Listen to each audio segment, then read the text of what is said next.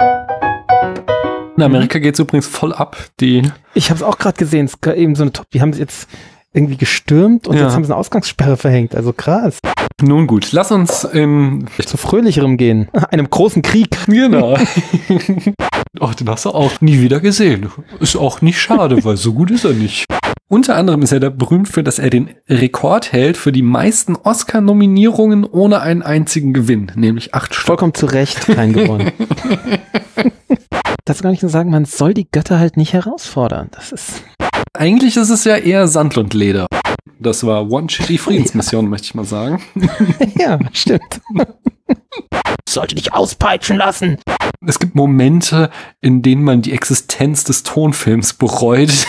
Von vorne bis hinten eine Achilles-Geschichte, eine Achilles One-Man-Show. Wie naheliegend ist das, einfach diese Geschichte zu erzählen, wenn du einfach gottverdammtes Popcorn-Kino machen willst? Und er ist einfach so ein weinerlicher Greis, der immer Wasser in den Augen hat. Klar, weil er betrunken ist. Orlando Bloom? Ah. Wie entscheidest du dein Leben zu gestalten? Was machst du mit deinem Leben? Machst du im Endeffekt Karriere oder Familie? Du hast mir gerade erfolgreich die Götter wegerklärt. Typ entführt Frau, hält Frau gefangen und Mhm. sie findet das alles so romantisch, dass sie sich natürlich sofort in ihn verliebt. Unsterblichkeit, holt sie euch, sie ist euer, ja. Die gehen nur nach Troja, um Trojaner zu erschlagen, damit man in tausend Jahren noch über sie spricht. Die Frisuren, Alter, wer hat, also, Ja. wer kam auf die Idee? Diese lächerliche Wrestler-Rüstung von Ajax, lasse ich jetzt mal außen vor. Also, der Film hat lange Zeit zu meinen Lieblingsfilmen gehört. Ist jetzt ein bisschen schwierig, ihn so zu nennen, wegen der angesprochenen Kritikpunkte.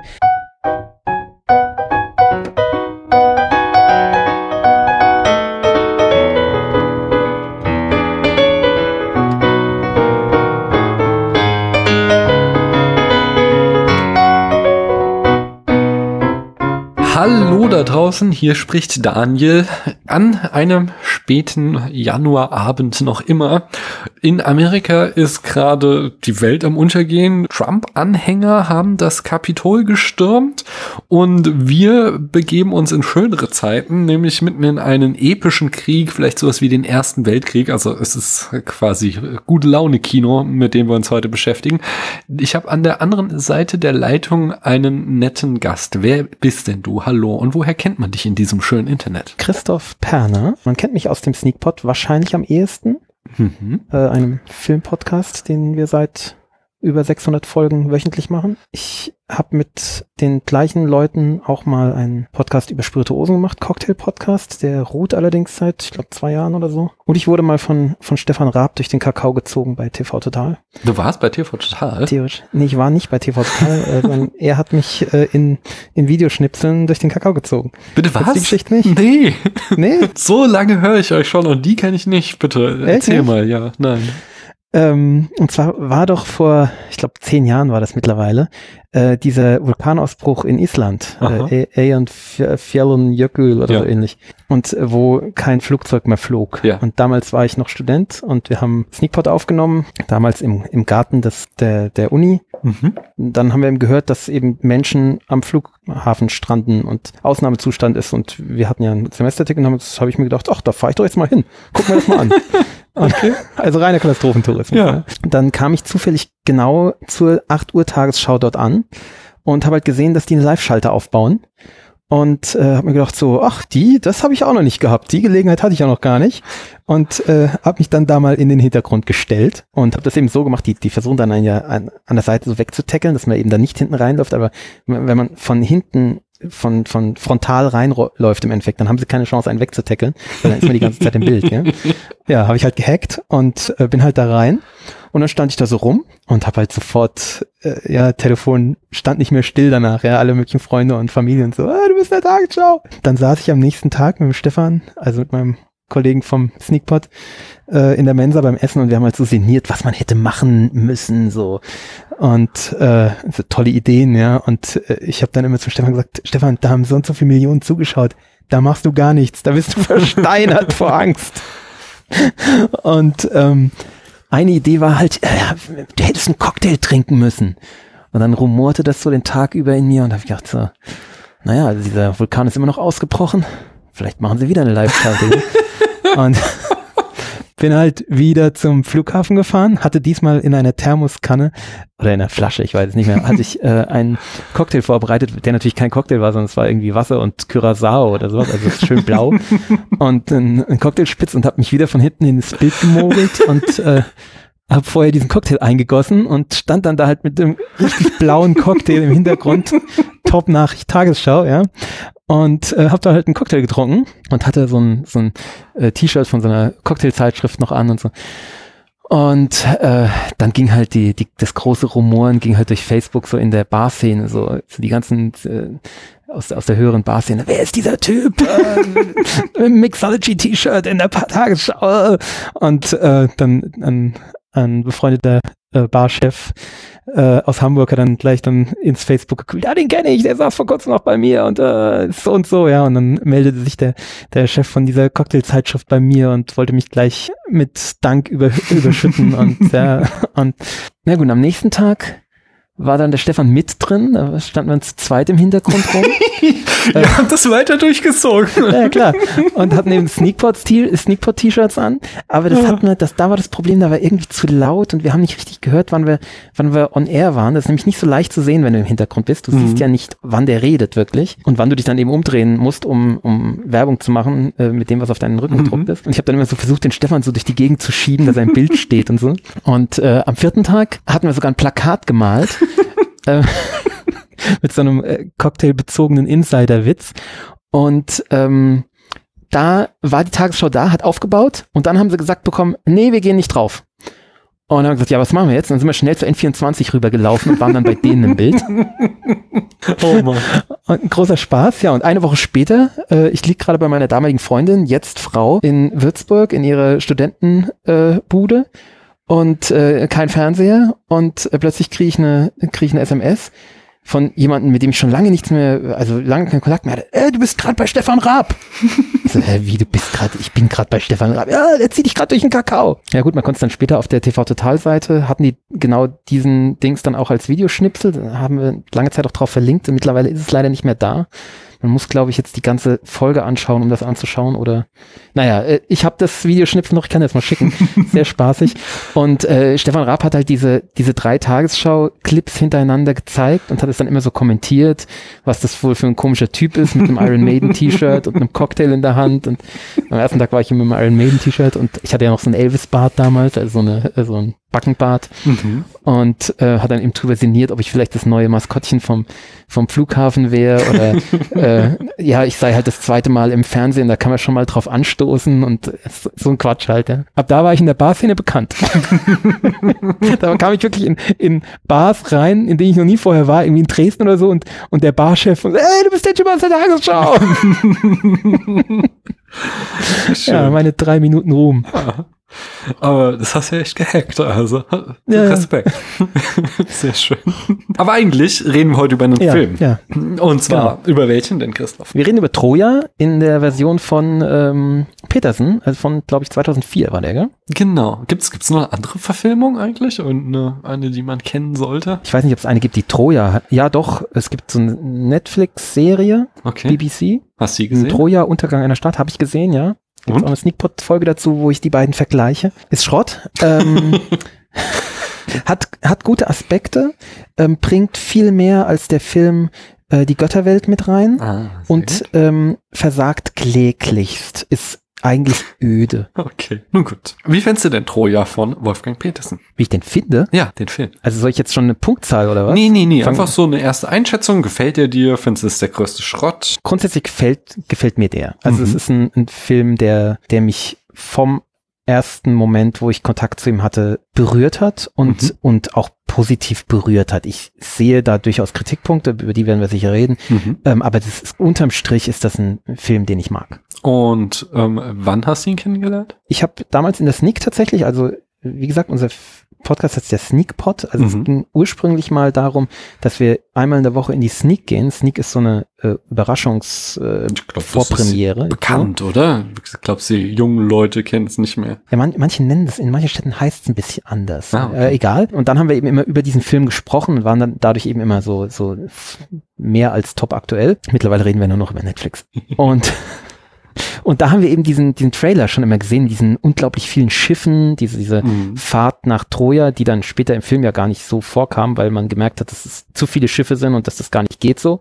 Und haben tatsächlich welche rausgerendert. Okay. Und dann habe ich ihn im Kino gesehen. Mhm. Dann habe ich ihn irgendwann als DVD auch mir gekauft und habe ihn äh, so als Tradition immer geschaut, wenn ich krank war. Ich weiß nicht genau warum, aber es war irgendwie so ein, so ein Film, der mich, mhm. der mich auf eine angenehme Weise berührt hat, wenn ich krank war. Mhm. Verstehe. So, wenn ich erkältet war oder so. Mm, ich, also ich habe den auch im Kino gesehen. Ich war damals maßlos enttäuscht, dass sie die komplette Göttergeschichte rausgelassen haben. Ich dachte mir so, so, boah, geil, was war das für ein epischer Kampf, wenn da am Ende dann die Götter gegeneinander antreten. Weil es ist ja wirklich so, der, der Olymp ist zerstritten und die eine Hälfte mhm. kämpft auf der einen ja. und die andere auf der anderen Seite. Das, das, das, das wird hier ein Epos im Sinne von Herr der Ringe, aber nein. Ja, dann scha schau dir mal äh, die BBC-Serie an, um zu sehen, dass das auch nicht hilft. ähm, wenn du, wenn du willst, dass griechische Götter gegeneinander antreten, dann spiel verdammt nochmal God of War, ja? Jedenfalls, äh, ich war dann etwas enttäuscht, dass äh, Wolfgang Petersen das so runtergekocht hat auf, äh, wie hätte es wirklich gewesen sein können. Mhm. Obwohl ist es auch nicht mal. Naja, egal. Ich da, also machte den damals gar nicht. Ich habe ihn jetzt seit was ist das jetzt, 15 Jahre ähm, das erste Mal wieder gesehen, 16 Jahre. Ich finde ihn nicht mehr ganz so katastrophal, ich finde ihn auch nicht wirklich gut. Er hat Aspekte, die mir ganz gut gefallen, so dieser, dieses Gedankenspiel, willst du alt mhm. und glücklich werden oder kurz und heftig leben und man wird sich für immer an dich erinnern, was so ja das Dilemma von Achilles ist. Das mhm. ist noch so, dass mir am meisten gefällt an dem Film, aber es gibt viele andere Aspekte, wo ich finde, dass ich zwar verstehe, was Peterson machen wollte, aber ich finde, es funktioniert nicht. Es ist zu diffus, es ist nicht fokussiert genug erzählt. Aber da gehen okay. wir im Detail später nochmal drauf ein.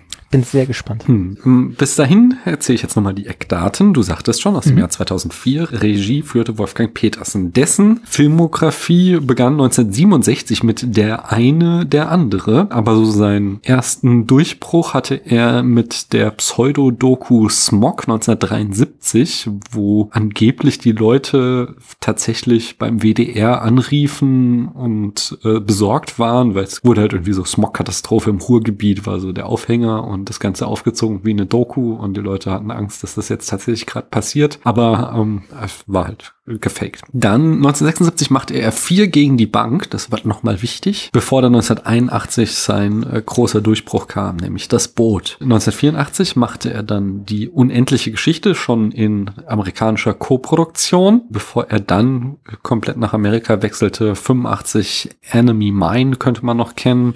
Und dann ab 93 begann ähm, sein, sein, sein quasi Triumphbogen. Dann kam nicht In the Line of Fire raus und von da an hat er jetzt so alle drei Jahre, alle zwei bis drei Jahre einen Film gemacht und die waren alle Hits. Da kam als nächstes 95 Outbreak, 97 Air Force One, 2000 Der Sturm und 2004 Troja waren alle unglaubliche Kassenerfolge. Und dann fiel er tief mit 2006 Poseidon, der komplett floppte. Der auch scheiße ist, ja. Schön ist, ich habe so ein echt langes Interview mit ihm gelesen, wo er das total locker genommen hat, sagte so, ja, es war eigentlich ganz gut, dass das passiert ist, weil sonst hebst du irgendwann ab und bist irgendwie. ja, das finde ich so cool an dem, gell? Voll der äh, abgehobene ja. Schnösel und da bin ich halt zurück auf den Boden der Tatsachen gekommen und das, ja. das hat mir ganz gut getan. Und er hat aber dann zehn Jahre nichts mehr gemacht und dann hat er noch mal vier gegen die Bank neu verfilmt, 2016 und das war aber sein letzter Film. Und er ist ja jetzt hm. auch schon echt alt. Ähm, von daher, ich glaube nicht, dass noch was kommt. Äh, spannend fand ich dann auch, wie gesagt, so ein langes Interview mit ihm gelesen. Und er war damals echt die Cash-Cow für Warner Brothers hatte seit Line of Fire 1993 einen Kassenschlager nach dem anderen gelegt. Und Warner legte ihm dann ähm, zwei Projekte zur Wahl vor. Er sollte sich entscheiden, was er machte. Und der eine war Troja äh, und der andere war Batman wie Superman. Den Film, den er nicht macht, den sollte so ein neuer, junger Typ bei Warner bekommen. Der hatte sich gerade mit Memento und Insomnia seine ersten Lorbeeren verdient. Und das war natürlich kein anderer als Christopher Nolan. Und Peterson entschied sich für für Troja und Nolan übernahm den Batman, machte dann aber statt Batman wie Superman seine Batman-Triologie daraus und ja, der Rest Die auch viel Geschichte. besser ist als Batman vs. Superman. Ja, ja. Viel, viel besser. Also man weiß ja nicht, was ähm, Nolan daraus ja, gemacht klar. hätte, aber ich. Na, aber wenn Superman drin ist, ist wenn Superman drin ist, kann es nur verpuffen. So. Ja. Ja, ich bin auch kein, kein Freund von Superman, aber das Problem von Batman wie Superman war ja auch noch mal, dass der quasi der Höhepunkt gewesen wäre, sowas wie jetzt irgendwie bei Marvel dieser äh, Endgame oder so, den du an, am Ende einer langen Geschichte erzählen mhm. hättest können. Und ich vermute, das war dann eher so auch die Idee von Nolan, so, ja, dann lass uns doch mal die Geschichte nochmal neu anfangen, bevor wir jetzt schon mit dem großen Finale einsteigen. Und ja. den haben die halt viel zu früh rausgehauen, so dass der auf jeden Fall verpuffen musste. Und Zack Snyder ist auch noch so ein Problem für sich. Den halte ich ja für sehr inkompetenten Regisseur. Naja, jedenfalls als Poseidon floppte, hat dann halt Peterson ist in Rente gegangen und Nolan wurde der neue Warner Brothers äh, Goldjunge, der ihn seitdem jedes zuverlässig alle zwei bis drei Jahre die Töpfe füllt mit seinen Kassenschlagern. Haben sie keinen schlechten Deal gelandet, würde ich sagen.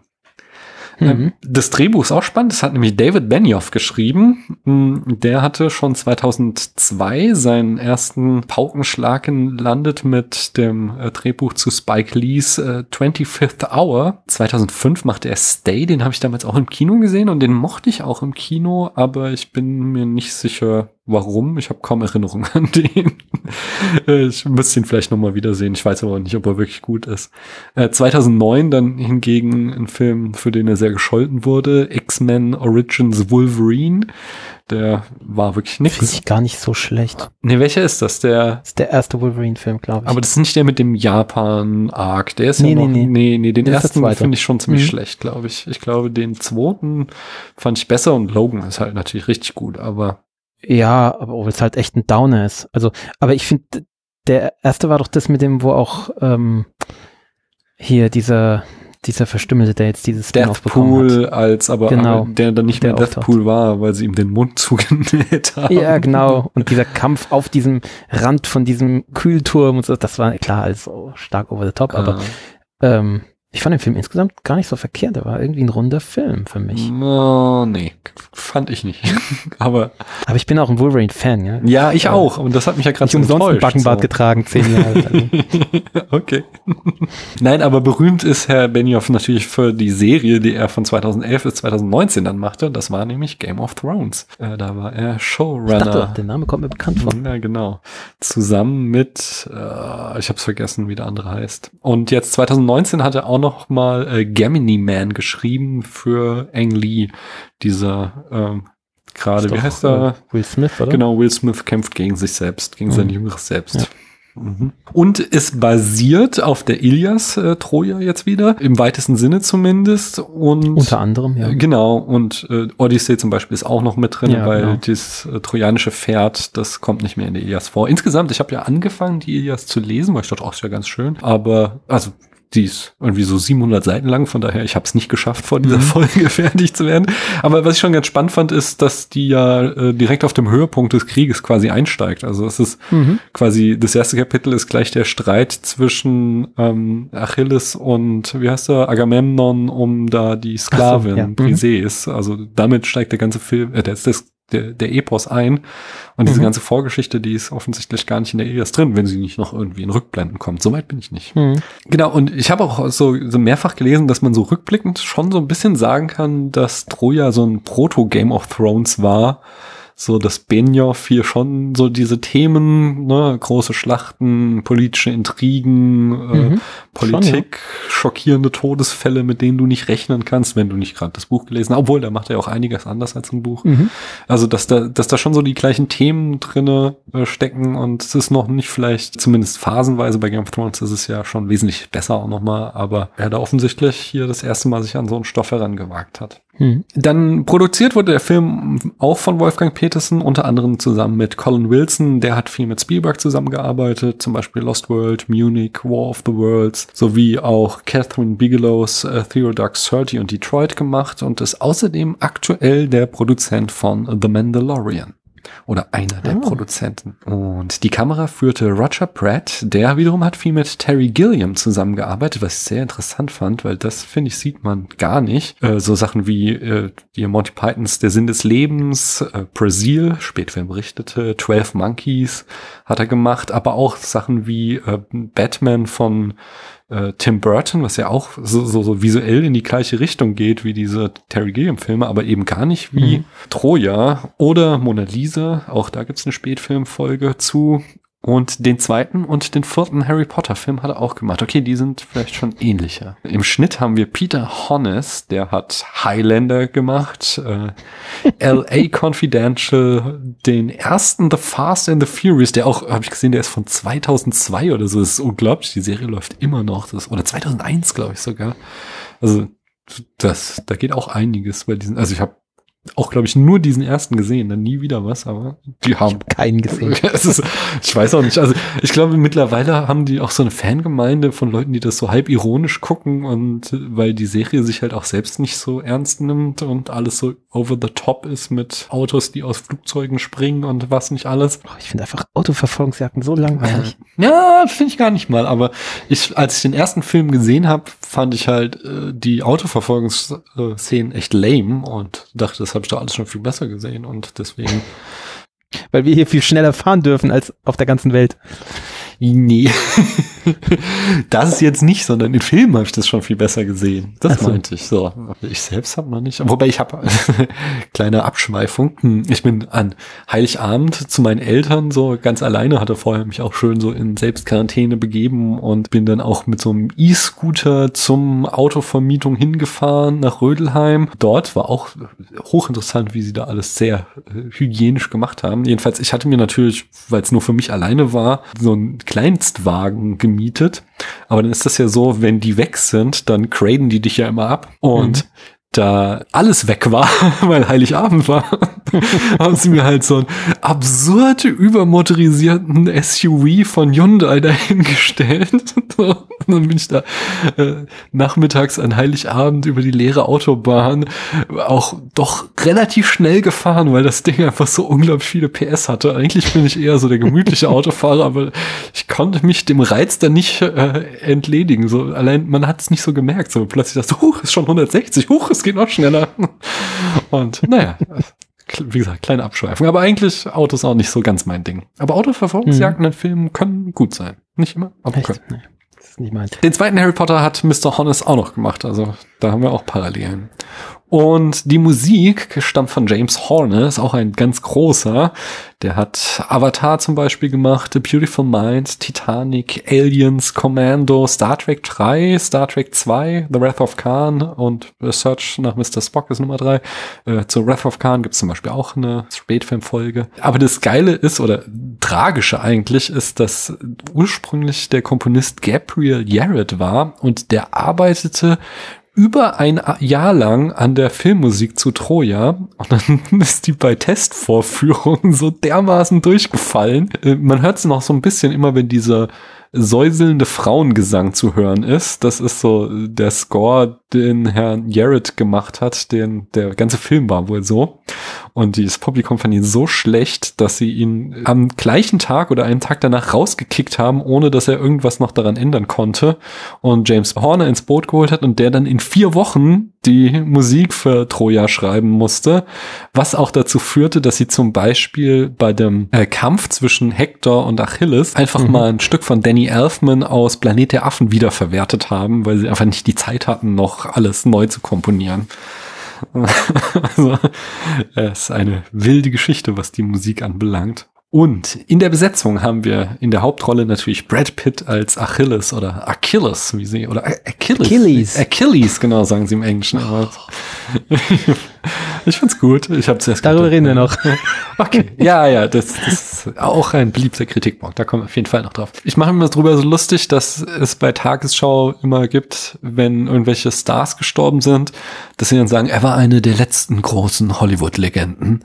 Und ich immer so, ja, ihr checkt auch nicht, dass die nachwachsen, oder? So könnte man nämlich auch ja, über genau. Brad Pitt sagen, er war eine der letzten großen Hollywood-Legenden. Ja, ja, oder er ist.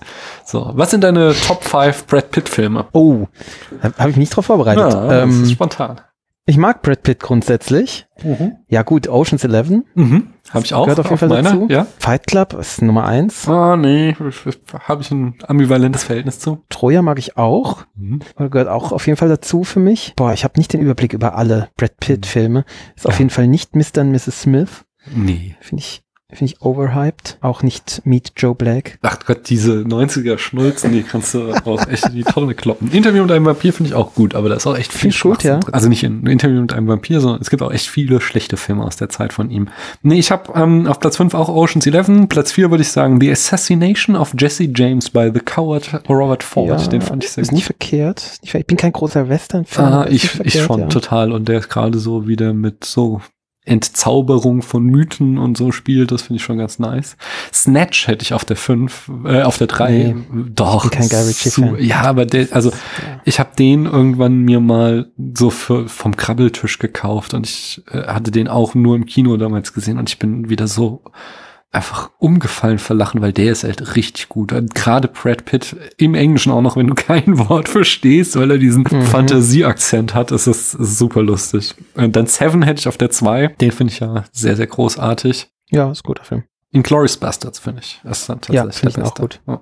Aber Brad Pitt fand den Film übrigens selbst gar nicht so geil. Er äh, sagte, er musste Troy machen, äh, Troy, äh, Troja machen, weil er vertraglich an Warner Brother durch einen anderen Film gebunden war und er äh, ja aus dem Vertrag nicht rauskam, der andere Film kam nicht zustande und dann sagten sie, ja, dann musst du jetzt hier stattdessen Troja für uns machen und dann wurde er da so reingesteckt. Er sagte, so richtig glücklich ist er weder mit seiner eigenen Performance noch irgendwie, was der Film so erzählt. Dann haben wir Eric Banner als Hector, äh, der, dessen größte Rolle war sicherlich Munich. Man könnte ihn auch kennen aus Hulk, der Ja, Lee-Variante. Oder Black Hawk Down. Orlando Bloom spielt Paris, der kennen wir natürlich aus Herr der Ringe. Der Nikolas.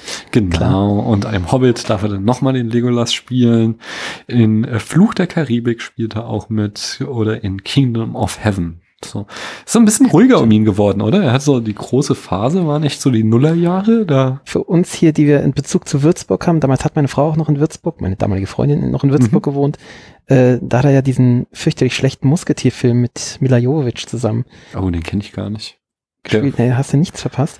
äh, wo, wo aber eben Würzburg so als Kulisse benutzt wird. Mhm. Ähm, und wo die halt dauernd da waren und man da halt immer geguckt hat, ob man sie sieht und man hat sie auch gesehen. Weißt du, Mila Jovic saß da halt im, im Residenzpark und hat ihr Kind gestillt und so. Ja, es war, einfach gut. Mhm. Ja, das, das ist für mich eben so, Orlando Bloom noch so, ist noch nicht so ganz ruhig geworden, aber ist mittlerweile auch schon wieder zehn Jahre her. Also, Mhm. Hast schon recht, ja. Also der macht auch immer noch was, aber so, der war tatsächlich ja irgendwie so durch die Herr der Ringe-Filme und Fluch der Karibik hatte er halt so zwei Riesen-Franchises und er war auf Ja. dem aufsteigenden Ast und irgendwie, vielleicht hat er auch selbst keinen Bock mehr gehabt auf die ganzen Ja gut, äh, gibt doch so eine äh, Amazon Prime-Serie. ja, ja, stimmt, ja.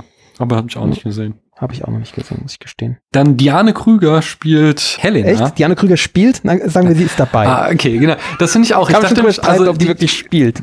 Das fand ich zum Beispiel auch super interessant, weil ich, für mich war die immer so ein One-Hit-Wonder, also Wonder kann man auch Frage stellen, Nein. Ja, ähm, genau. Mhm. bis sie dann plötzlich in Inglourious Bastards wieder auftauchte, wo ich sie gar nicht so schlecht finde. Aber Ja, dann, stimmt. als ich jetzt irgendwie in der Vorbereitung habe ich äh, gesehen, dass sie irgendwie über 50 Filme gemacht hat. Also die ist richtig dick im Geschäft in Amerika ja. und in Frankreich. Und das war mir gar nicht so bewusst. Was ich noch, also Mr. Nobody ist noch so ein Film, der immer sehr gehypt wird, aber den habe ich noch nie gesehen. Und wo ich sie aber auch richtig gut fand, war Aus dem Nichts von Fatih Akin, Mhm, ja. was ja diese NSU ein bisschen anders erzählt, aber im Grunde der, die Geschichte des NSU nacherzählt ist so. Oder halt quasi eher so, wie gehen die Opfer damit um.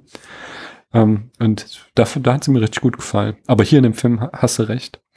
Ist jetzt nicht unbedingt die beste schauspielerische Leistung, die ich je gesehen habe. Da war sie, ich glaube, sie Ja. war auch noch gar keine Schauspielerin, sondern die ist dann mehr oder weniger in so ein Casting reingelaufen und dann auch in diesem Interview sagte Wolfgang Petersen, sie wäre so schüchtern gewesen in dem äh, Casting, dass sie irgendwie alle total hingerissen war, war das von nicht ihr irgend so eine waren. Betrollung? War das nicht so eine Petersen-Betrollung? Also hat er dann, ich glaube, ihm sollte irgendeine Schauspielerin da reingesetzt worden Hm. werden, die er nicht wollte oder so. Und da hat er einfach dann die nächstbeste, so irgendwie das nächstbeste Model genommen.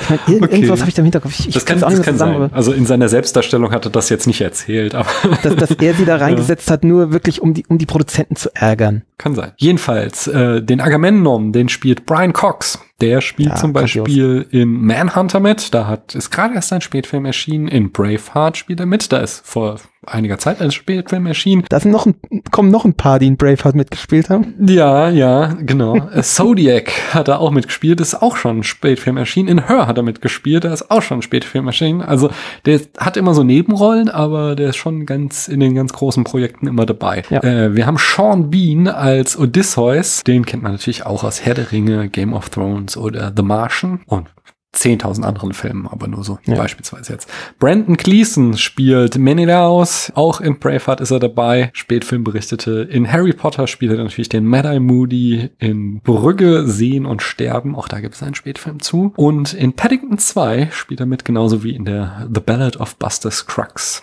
Und äh, hier habe ich schon gesagt, oder? Menelaus spielt er. Und jetzt kommt ein ganz persönlicher Liebling, nämlich der Peter O'Toole. ich dachte, du meinst jetzt Garrett Hedlund. Ach so, nein. Den habe ich gar nicht aufgelistet, weil man könnte echt irgendwie ewig weitermachen, mit wem man noch auf Der spielt im Tron mit. Das ist der Hauptdarsteller im Tron. ja, wie gesagt, ich dachte, oh, den hast du auch nie wieder gesehen. Ist auch nicht schade, weil so gut ist er nicht. Schau dir mal Tron an, verdammt. Peter O'Toole hingegen kennt man natürlich aus Lawrence von Peter O'Toole hingegen kannst du vergessen.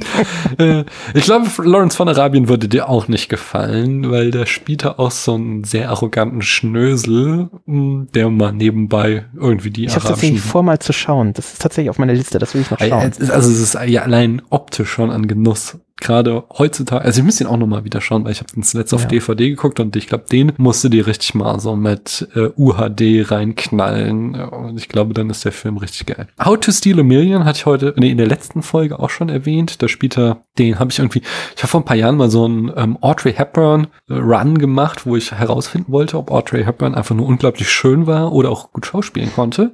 Sie konnte auch Weder gut schauspielen. Noch. Nein, Audrey Hepburn ist, ist die, vielleicht die schönste Frau aller Zeiten. Weder noch. Nein, und sie konnte sehr gut schauspielen, habe ich da festgestellt. Und was Boah, mich da aber voll genervt hat, war, dass sie, also als sie noch so ein ganz junges Ding war, ähm, da wurde sie immer mit so 60-jährigen Männern verkuppelt in den Filmen. Das war mhm. ganz schlimm in den 50ern, wo sie haben sie da diese Anfang 20-Jährige und die muss dann sich in einen Humphrey Bogart, der schon fast am Stock läuft, verlieben. Das ist schon, schon echt grausam. Ja, und ja. jetzt äh, dann How to Steal a Million war, ich glaube, so einer der allerletzten Filme ihrer aktiven Laufbahn und da darf sie dann am Ende dann nochmal einen jüngeren Peter O'Toole abschleppen. Das fand ich dann ausgleichende Gerechtigkeit. Peter O'Toole könnte man außerdem noch aus Caligula kennen und andere äh, zig anderen Filmen. Er ist sehr berühmt. Unter anderem ist er da berühmt für, dass er den Rekord hält für die meisten Oscar-Nominierungen ohne einen einzigen Gewinn, nämlich acht Stück. Vollkommen zu Recht kein gewonnen. das, genau, also Diane Krüger hatte halt auch sehr gelästert über ihn. Er war äh, wohl unglaublich unangenehm äh, beim Dreh, weil er die ganze Zeit nur hat raushängen lassen. Ich bin Peter O'Toole und ich habe das hier gar nicht nötig und ich mache es nur Echt wegen jetzt kann Geldes. ich mir gar nicht vorstellen. er hat er ist eigentlich echt viel in seinem Film, aber es wurde extra für ihn so gelegt, dass alles nur an zwei Tagen gedreht wurde. Also er ist hatte wirklich da ist da reingekommen, hat zwei Tage lang seine Szenen runtergespielt und ist dann wieder abgezogen und sie haben ohne ihn weitergemacht. Und das geilste war dann, was auch noch Diane Krüger äh, rausposaunt hat, in den zwei Tagen war er auch noch die ganze Zeit besoffen. also er hat das Ganze nicht so wirklich ernst genommen, sondern nur noch mal den Scheck mitnehmen wollen. Ach, des, deswegen hat er immer so wässrige Augen, jetzt verstehe ich, ja. Tja, ja. Plötzlich ergibt Sinn, ja. Eine habe ich noch rausgeschrieben, und zwar Rose Byrne spielt Briseis. Die könnte man kennen aus Sunshine, aus 28 Weeks Later, Insidious, X-Men springt sie im Hintergrund rum, in Episode 2 springt sie im Hintergrund rum und seit so zehn Jahren macht sie irgendwie zahllose Romantic Comedies. Da kennt man sie auch bestimmt irgendwie her. Äh, und Julie Christie nennst, äh, erwähnst du nicht? Wer, wen spielt sie? Äh, die Tethys, die Mutter von Achilles. Oh, die, ah, die, die. Und die ist doch auch so eine alte Größe, so wie Peter O'Toole. Habe ich wahrscheinlich einfach, weil sie so eine kleine Rolle hat. So weit runter bin ich Aber nicht das eine wichtige Rolle. Das ist auch so inkonsequent, weil warum ist sie in dem Film und warum hat sie dann doch wieder so ein prophetisches Element, wo sie sich doch entschieden haben, die Götter rauszulassen? ja, das stimmt. Naja, äh, das Budget lag jedenfalls irgendwo zwischen 175 und 185 Millionen Dollar. Da scheiden sich die Geister. Wo sie sich allerdings nicht scheiden, ist, dass das damals einer der teuersten Filme aller Zeiten war. Ja. Und dieses hat auch hier Wolfgang Petersen ausgepackt, woran das lag. Es waren zwei Faktoren. Das eine war, dass man sich einfach vorstellen muss, dass Brad Pitt auf der Höhe seines Startums damals war. Und äh, dann hatten sie. war so teuer einfach. Ja, nee, nee, nee, nee. Das war nicht mal das Nee? Problem, sondern sie hatten ihn und dann hatten sie noch diesen Orlando Bloom, der auch ähm, da gerade durch Herr der Ringe voll gehypt wurde. Und sie fingen an, äh, halt auf Malta zu drehen. Und es wurde einfach zur unglaublichen Tortur, dass, weil sie so von Paparazzi belagert wurden, dass sie zum Beispiel immer wieder den Dreh unterbrechen mussten, weil Hubschrauber über dem Set kreisten, um Fotos von den Stars zu machen und sie halt nicht Super. aufnehmen konnten wegen der Ganz Hubschraubergeräusche. toll, wenn du einen Film hast, der in der Bronzezeit spielt. ja, genau.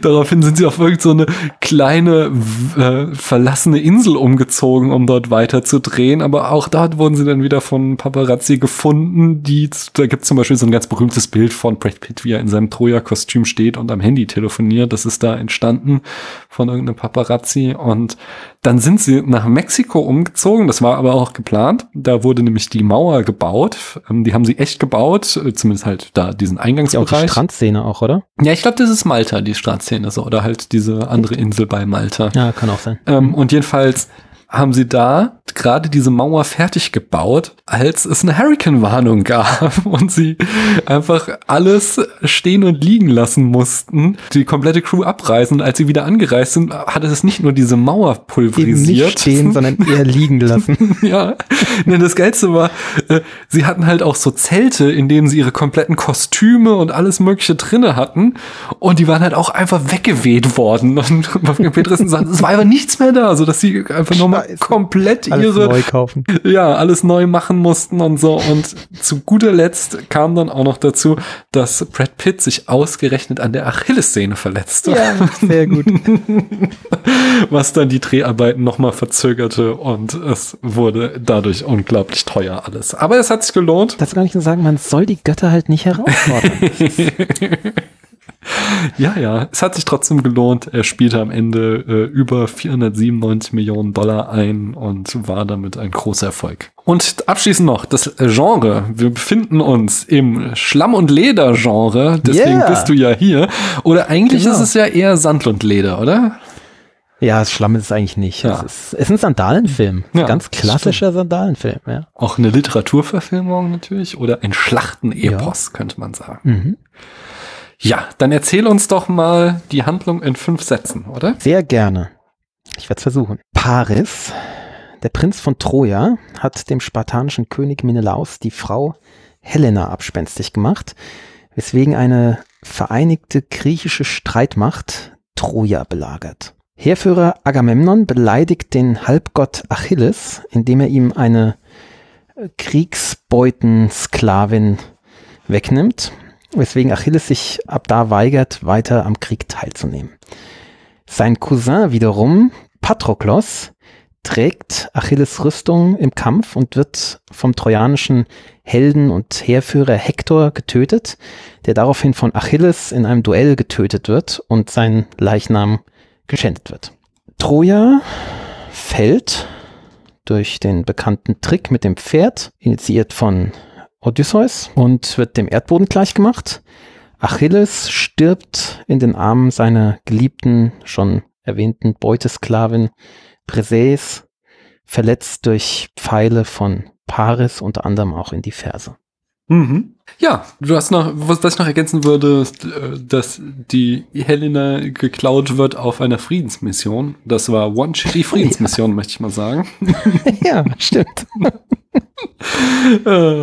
ja, aber kommen wir doch jetzt ans Eingemachte. Nämlich, wie erzählt der Film seine Geschichte? Und da möchte ich ganz in Tradition des Spätfilms mit der ersten Szene einsteigen, Mhm. weil das macht, fand ich ganz gut. Das hat dich gut so in die Stimmung reingeholt. Hast erst Die ist so, fucking grandios. so eine Musik, Karte, Strand-Montage am Anfang. Dann kommt der Voice-Over von Odysseus, w- wo er sagt so, so Sachen wie, wie wird man sich an uns erinnern, wie tapfer wir kämpften und wie sehr wir liebten.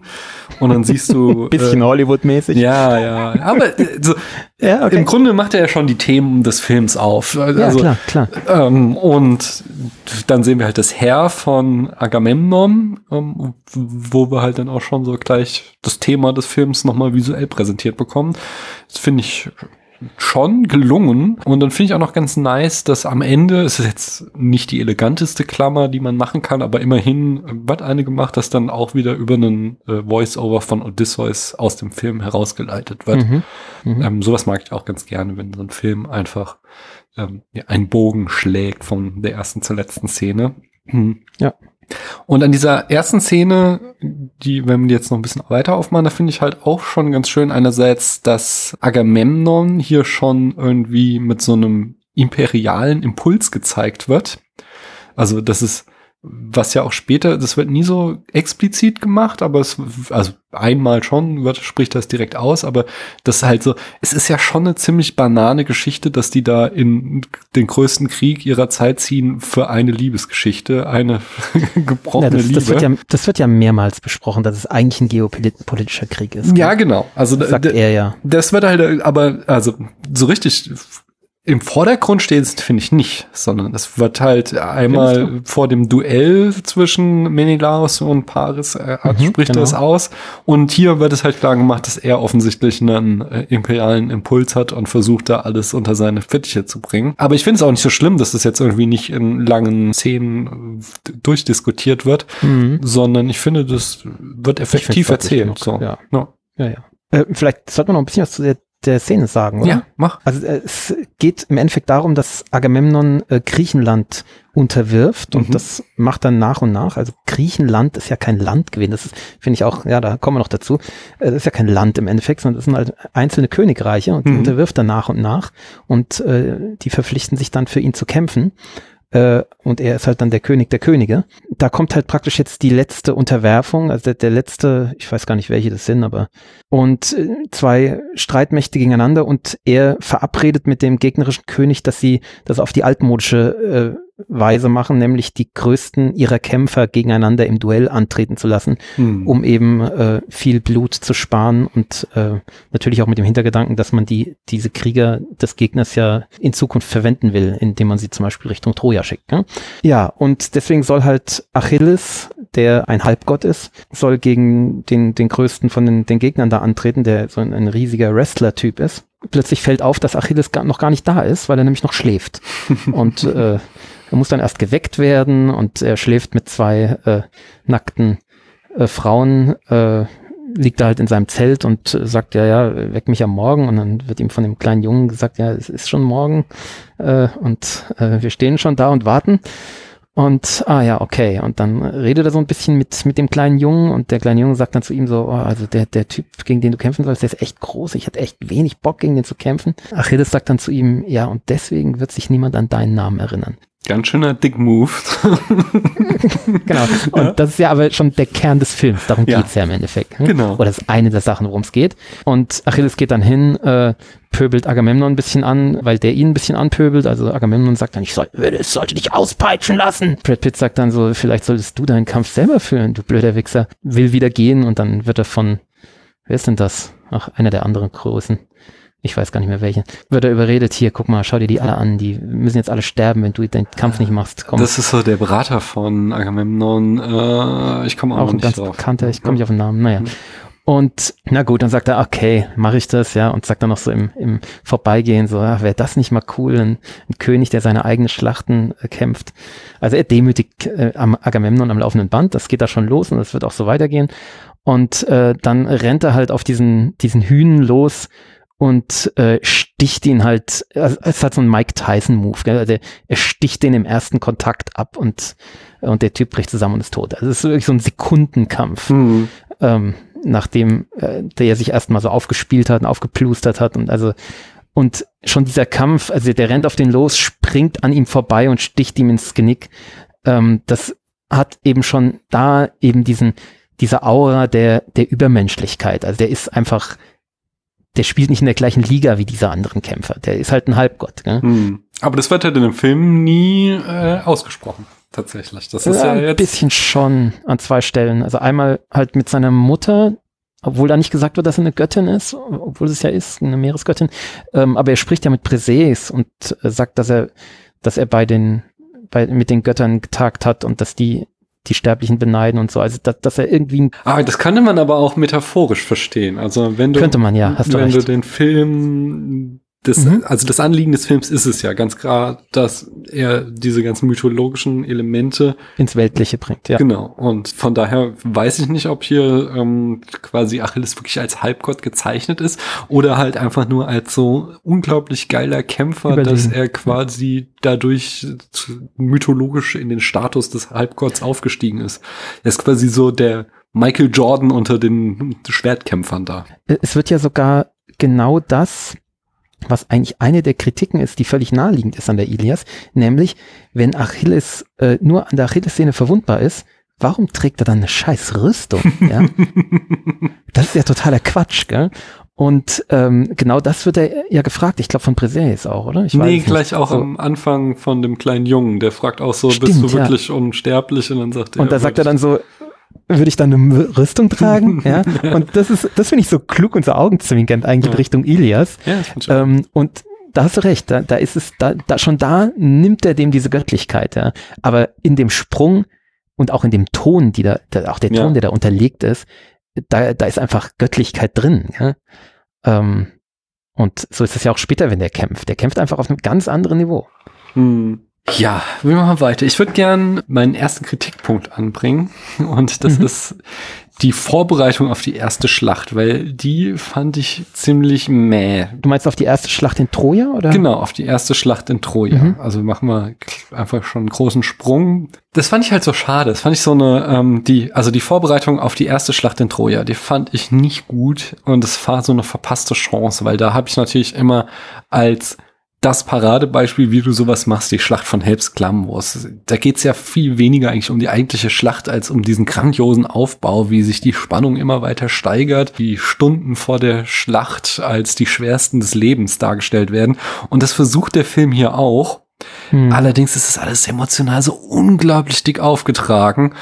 Meine, die Sache mit dem Kind von Hector und Ja, und die Frau, Gespräche, ja. die Hector alle führen muss, dann erst mit seiner Frau und dann nochmal mit Helena. Und äh, mhm. ich habe äh, ein schönes Zitat gelesen. Es gibt Momente, in denen man die Existenz des Tonfilms bereut, denn die Dialoge wetteifern mit James Horners Score um aufgeblasene Offensichtlichkeit. Aber in dieser Hinarbeitung auf die Schlacht kann ich das voll unterschreiben, weil und da saß ich da wirklich und dachte, boah, nee, das, wenn das jetzt so weitergeht, dann, dann wird's richtig übel. Hast du da eine Verteidigung anzubringen? Mich hat das nicht so gestört. Mhm. Ähm, ich störe mich, da werden wir auch noch drüber reden, über die Frauenfiguren. Ich störe mhm. mich eh sehr an den Frauenfiguren. Deswegen hat mich das nicht gestört, dass das jetzt äh, kürzer äh, gehalten wurde, dieser Teil.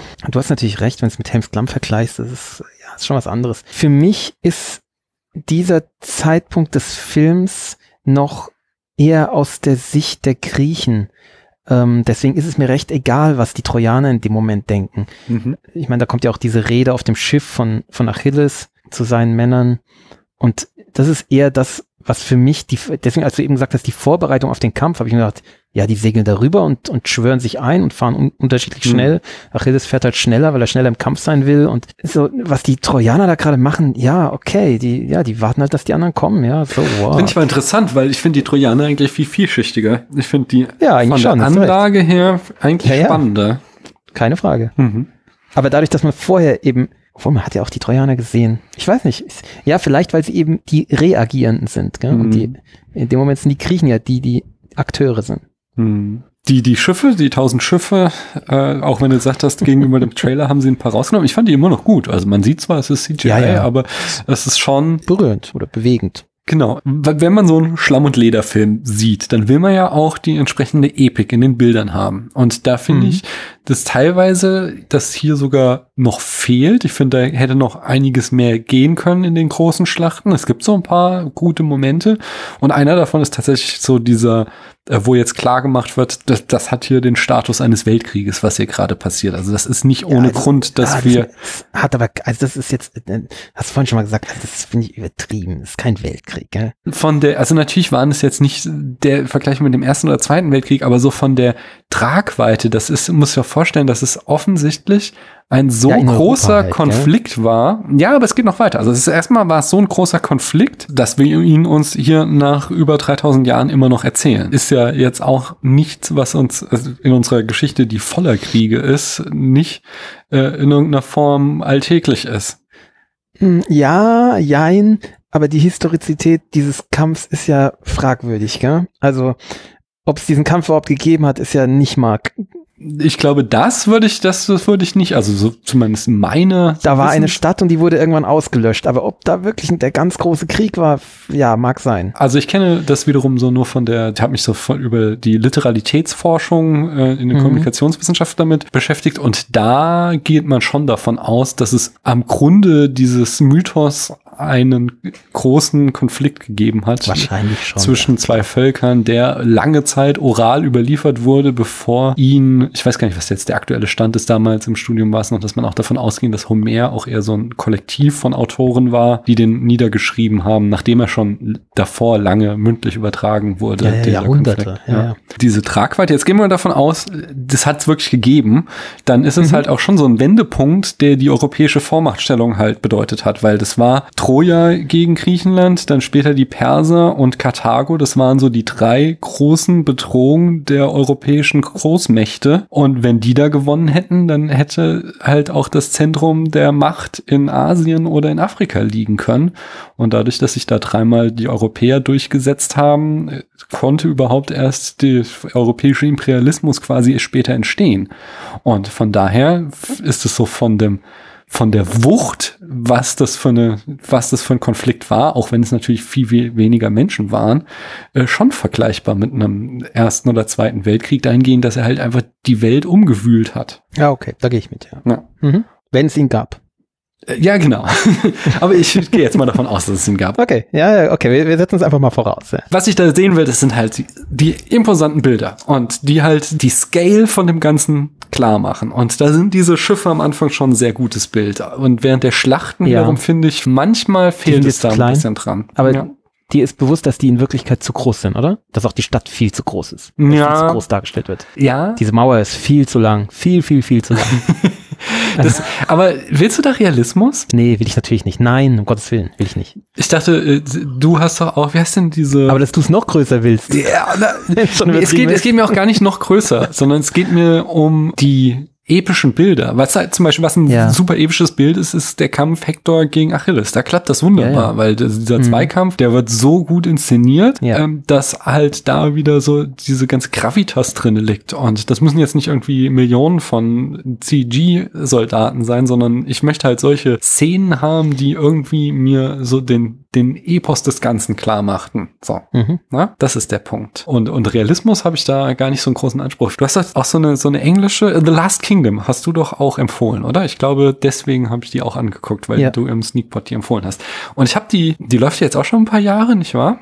Ja. Und ich habe die nämlich, als die erste Staffel rauskam, schon mal angefangen und hab sie dann nach der oder während der ersten Schlacht ausgemacht, weil ich das jetzt weil die so klein sind, ja, ja, weil du so, so ja, ja, zweimal 50 Mann irgendwie so miteinander halt, ein bisschen rangeln. Aber so war das halt, gell? So das stimmt, das halt. genau. Das habe ich nämlich. Ich habe dann, was ich sehr sehr gerne höre, ist der History of Britain Podcast, äh, wo der wirklich halt von äh, den Kelten äh, oder oder der noch vor den Kelten die Geschichte einmal durchgeht und der hat dann kam nämlich dann auch irgendwann auf äh, und die Zeit hat er mittlerweile auch schon hinter sich, aber er kam dann halt mhm. halt auch, auch tatsächlich auf, auf, den, auf die Serie und meinte so, ja, yeah, es ist total realistisch, dass da irgendwie zweimal 50 ja. Mann mit Schildern, auch, auch diese, diese Schilderwall-Geschichte, Schilder, im ja. Grunde sie sich nur die ganze Zeit mit Schildern entgegengedrückt hat und wer nicht mehr drücken konnte, hatte verloren und wurde abgeschlachtet. dass das damals tatsächlich so lief. Das fand ich nur lustig. Ähm, während ich jetzt neulich im Podcast Zeitsprung gehört habe, dem, den hast du auch, äh, wie, wie heißt der dieser? Der jetzt nicht mehr Zeitsprung heißt. Ja, genau. Ähm, mhm. äh, Geschichten aus der Geschichte heißt er.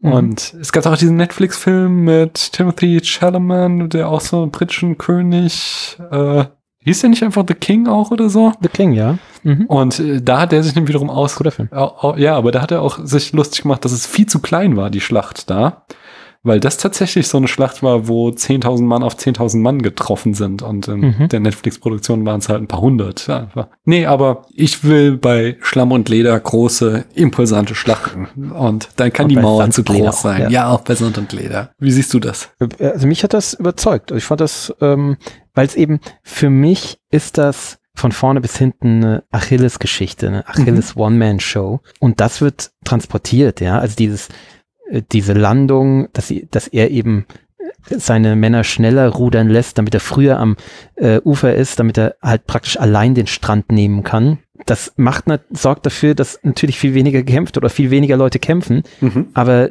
zentriert es halt viel stärker auf ihn und ähm, und gibt ihm eben auch diese Übermenschlichkeit wieder. Mhm. Und äh, da erreicht er genau das, was er erreichen soll. Also. Mhm.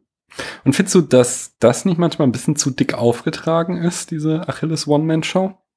Nö, finde ich gar nicht. Ah. Also, weil für mich, klar habe ich im Hinterkopf die Göttlichkeit, auch wenn das ein, hier ja eine Verweltlichung des ganzen Themas ist, mhm. was ich grundsätzlich gut finde. Aber es wird halt mindestens im Subtext immer transportiert, der Typ ist ein Halbgott, der Typ spielt in einer anderen Liga. Mhm. Dann, dann darf das ruhig völlig drüber dick aufgetragen sein. Muss es, finde ich. Ich bringe jetzt mal eine Überraschung in das Gespräch hier mit rein. Ich habe in einem Text gelesen, dass es campy sei. Und ich kenne mich nicht so gut mit der Camp-Definition aus, was das ist. Deswegen habe ich einen Experten gefragt, nämlich den Markus vom E&U-Gespräch. Die hatten äh, schon mindestens ein, ich glaube mehrere Folgen über was denn eigentlich Camp ist. Und der hat eine Definition geliefert. Da musst du dich gleich jetzt mal zu verhalten, ob denn Troja Camp ist. Jetzt äh, Mats ab. Camp ist ein schwierig zu definierender, schillernder Begriff. Leider kommt auch der berühmte Essay von Susan Sontag, Notes on Camp, zu keiner klaren Definition. Ich will es aber trotzdem mal versuchen.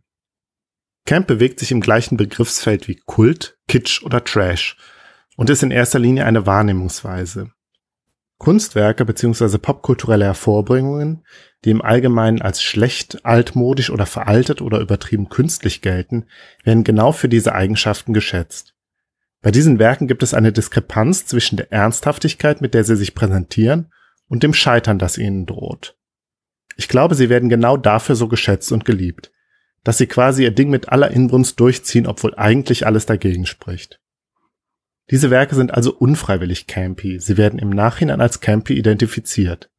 Es gibt aber auch Werke, die ganz bewusst campy gestaltet sind, von Camp-Fans, wenn man so will, die quasi Camp als bewusstes Stilmittel einsetzen. Würdest du sagen, Troja ist campy? Gott, äh, ich höre den Begriff zum ersten Mal, muss ich gestehen. Mhm. Deswegen ist es jetzt sehr schwierig für mich. Ah, okay. Was er sagt, würde ich sagen, ja, schon irgendwie. Mhm. Und das, aber das, das stört dich nicht, das siehst du jetzt nicht irgendwie ja. als, als Mangel an, sondern das gehört zu so einem Film dazu, oder wie? Ja, das ist ja im Endeffekt, das ist ein Sandalenfilm, ja. Mhm. Das ist kein historischer Film. Ja. Und das ist Popcorn-Kino. Das mhm. ist von Anfang an als Popcorn-Kino gedacht gewesen. Das habe ich am Anfang vielleicht auch vergessen zu erzählen, wa warum ich einen Bezug zu diesem Film sofort hatte ich, ich stehe auf Geschichten. Ja? Mhm. Ich bin Geologe. In Geologen werden auch nur Geschichten erzählt. Es ist immer Erdgeschichte. Ja? Das heißt nicht umsonst Erdgeschichte. Da werden immer Geschichten erzählt.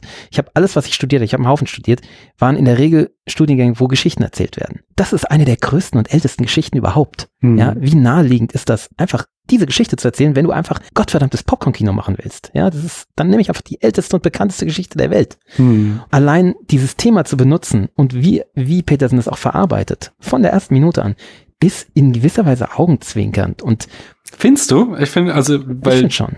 ich glaube, dass im Grunde, da würde ich sagen, das ist dieser Camp, den Markus hier auch definiert hat, dass der Film sich sehr ernst nimmt. Ich sehe hier kein Augenzwinkern. Ich sehe hier nicht irgendwie diese typische postmoderne Ironie, die da irgendwo nee, drin die sehe ich auch nicht.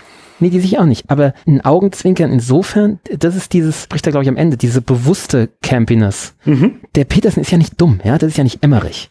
Und ähm, ja, Emmerich hat daraus einfach eine, so eine, so eine bierernste äh, Soße gemacht, ja. Scheiße. Aber Emmerich, der ist eben nicht verblödet. Und der weiß, das ist völlig over the top und campy, ja. Also ich, ich spüre da irgendwo im, im Subtext und das ist vielleicht sehr sub drin, ja spüre ich da irgendwo ein Augenzwinkern. Hm. Und allein schon, wie der, wie der Achilles dargestellt ist, ja, das, schau dir den an, der ist doch nicht ernst zu nehmen eigentlich. ja, schau dir diese Frisur an, das ist doch ein Witz. Und es oh. war auch, war auch 2004 schon ein Witz. Zu den ja? Frisuren, das ist auch ein harter Hassfaktor von mir, muss man ja, oder, sagen. Oder dass der diese ganzen Schotten und Iren einsetzt. Jetzt mal ernsthaft. das ist doch ein Scherz. Das ist, das ist ein Braveheart-Cast. Und die reden wie Braveheart. Die reden alle schottisch.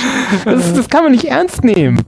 Und, ähm, ja, aber die machen es so ernst und so echt und die sind halt auch, weil sie auch in Braveheart alle mitgespielt haben, sind das so die Archetypen solcher Kämpfer, ja. Ich wollte einen riesigen Kampf, einen epischen machen. Welche ne Leute nehme ich da so? Ach, wir haben vor kurzem Braveheart gehabt, äh, das war episch. Ja, okay, ich nehme sie alle, ja? Und das, das ist so, und das, das hat was Augenzwinkernes. Du, du kannst doch diese Typen, du kannst doch Jean Bean als, als Odysseus, ich bitte dich, das ist doch, äh, was ist denn augenzwinkernder als das? Und auch, auch Brad Pitt, ja? Wir brauchen einen scheiß Halbgott. Äh, was ist momentan der Halbgott? Ach, Brad Pitt ist der Halbgott. Ist der Halbgott von Hollywood. Natürlich nimmt man Brad Pitt für so eine Rolle. Mhm. Da hast du jetzt eine ganze Menge angesprochen. Also erstmal, äh, das finde ich ganz schön, weil so ein Film, äh, ein Vorwurf, der dem Film ja auch gemacht wurde, ist, dass er Whitewashing betreibt. Also dass jetzt das, ähm, Ja, okay, das tut er. dass er quasi Griechen werden natürlich auch immer noch europäisch gelesen, aber die besetzt er natürlich alle mit Amerikanern und Briten. Aber das hast du ja jetzt schön dargelegt, dass er das äh, auch nicht ganz ernst gemeint macht. Wobei, äh, kleiner Einschub übrigens zu dieser BBC-Serie. mhm, Die ist so dieses moderne Colorblind. mhm, Ähm, da ist Zeus halt schwarz. mhm. Das funktioniert aber auch nicht. Achilles ist übrigens auch schwarz. Aber äh, ja, Das- also das ich fand hast du gerade interessant für mich gemacht. Aber was du auch sagst, es wird oft auch so in Classic Hollywood irgendwie der britische Akzent als fremdländischen benutzt. Das ist halt äh, quasi jetzt damit markiert, weil das ist jetzt halt nicht das kalifornische Englisch, sondern wir nehmen jetzt britisches Englisch, um klarzumachen, dass das jetzt keine äh, Amerikaner sind, die hier spielen. Von daher, er bewegt sich da auch in der Tradition der, des. Ja, Blockbusters. Aber ich möchte auch mal was Gutes sagen. Vorher muss ich noch auf Brad Pitt, weil, also einerseits ja, er ist irgendwie sehr, sehr strange. Äh, also er hat teilweise sehr geile Looks an, so dieser bauchfreie, äh, den er da bei dieser einen Trainingssession hat, wo er auch mehr so aussieht wie so ein Hippie-Spa. ähm, Wellness-Guru wirkt er da so. Auch schön an einer Stelle ich gelesen, er hat äh, Komplexe von der Größe Kleinasiens, sein Achilles. Weil er ist ja schon auch immer irgendwie so mit sich selbst am Hadern. Aber gerade wiederum finde ich ganz schön, dass er so dieses also dass diese Parallele aufgemacht wird zwischen dem Halbgott des äh, antiken Mythos und dem Halbgott von Hollywood, äh, von, von dem großen Schauspieler, weil im Grunde ist er ja nichts anderes auch äh, übertragen als der Star. Genau. Und den Ja. Star, den musst du halt umtütteln und wenn du das nicht machst, dann schmollt er und kommt nicht aus seinem Trailer raus und Genau, genau. und dann hast du halt das Problem und dann musst du halt irgendwie deinen Film ohne den drehen, aber dann wird's halt alles nur halb so geil und deswegen musst du Ja. doch wieder irgendwie es hinkriegen, dass der Star kommt und den Film dir rettet. Also dass da schon, da sehe ich so einen Kommentar von ähm, Peterson drinne, der mir ziemlich gut Genau. gefällt. Wer mir auch noch sehr gut gefällt, ist tatsächlich Eric Banner. Den hatte ich Ja, super. nicht so auf dem Schirm. Ich habe Munich mal gesehen, mochte den auch, aber sonst äh, ist der mir nie großartig in Erinnerung geblieben. Aber den Hector, den finde ich hier tatsächlich den besten, weil der hat Tiefe, der hat Gefühl, der hat den. Ja, der ist auch zerrissen. ja, und der ist aber auch der Held, Der einzige den du brauchst. Vernünftige. Ja, den finde ich tatsächlich richtig, richtig gut. Der hat mir am besten gefallen. Deswegen Hm. habe ich auch eben so gestutzt, als du sagst, das ist nur eine Geschichte der Griechen, weil dieses ähm, Nee, ist es natürlich. diese Hector-Story finde ich auch mit das Spannendste, wo wir nämlich auch dann zu Peter O'Toole kommen. Was stört dich jetzt konkret an dem? Also einmal dieses Weinerliche. Ich meine, Ja. der ist einer der größten Könige Trojas, ja, in der Geschichte von Troja. Der soll ein großer Heerführer und König sein. Hm. Und er ist einfach so ein weinerlicher Greis, der immer Wasser in den Augen hat. Klar, weil er betrunken ist. und er ist so overacted und er ist einfach mies. Also Hm. ich finde es einfach so ein mieser Schauspieler. Hm. Und so alt halt. So, so bemitleidenswert alt. So viel zu alt. Weinerlich fand ich ihn jetzt nicht. Ich fand ihn eher dann schon so, dass er Tatterig. Nee, dass er, er ist so der Elder Statesman, weißt du? Er hat so, er hat ja da seine beiden Söhne, die sollen mal den Laden schmeißen und er. Der trifft immer falsche Entscheidungen. Immer, immer die schlechteste Entscheidung trifft er. Jawohl. Und das ist der größte tro- trojanische äh, König, den ihr so gut wie. Man könnte auch sagen, hattet. dass die ganze, der ganze trojanische Krieg aus einer Reihe schlechter Entscheidungen besteht. Ich glaube, da ist, da, da ist er nicht der Einzige, der sich da einreiht. Ja, da ist was dran, Da ja. können sie alle in Schlange stehen. Wie, aber wie findest du denn diese Szene, wenn Priamos Achilles besucht, um Hektors geschändeten Körper Ja. zurückzuholen? Das ist natürlich eine große Szene. Klar, die ist ja auch in der Ilias groß und wichtig. Ja, die ist auch hier gut, keine Frage. Aber äh, die wäre mit, ich weiß jetzt nicht, mir fällt jetzt gar nicht ein, mit Patrick Stewart wäre die noch besser gewesen. Ja, okay, vielleicht hast ja, du Patrick recht. Stewart wäre wär super gewesen. Wobei der ist ja jetzt, Rolle. der hat ja, du hast so Picard hast du gesehen, oder? Weil Ja, ja. Da finde ich Mhm. halt das Phänomen, dass Patrick Stewart Ist leider auch alt, zu ja. alt geworden ist und dass er nicht mehr auf der Höhe seines Schauspiels ist. Und Ja, obwohl es kommentiert wird ja auch. Das finde ich ja sogar ganz gut. ja, ja. Aber du, du hast schon recht, ja, ja, Mhm. keine Frage. Ich finde aber tatsächlich auch die Szene sehr, sehr schön, wenn Priamus Achilles besucht, um den Ja. Körper seines toten Sohnes zurückzubekommen, um den äh, da Das angemessen ist eine beerdigen zu berührende, können. bewegende Szene. Ja, es- und das hat auch so was Utopisches. Also es gab mal einen, leider hat sie aufgehört, Stephanie Dahn hat mal äh, so eine Reihe Podcasts gemacht früher. Es war auch äh, Vordenker, Vorzeiten und irgendwas mit Utopie war da auch eben. Und da hat sie auch über diese Szene äh, aus der IAS gesprochen, weil das ist ja sowas, diese Offiziersehre, was ja halt auch irgendwie seinen Ursprung in diesem 3000 Jahre alten Buch hatte und was sich ja quasi Mhm.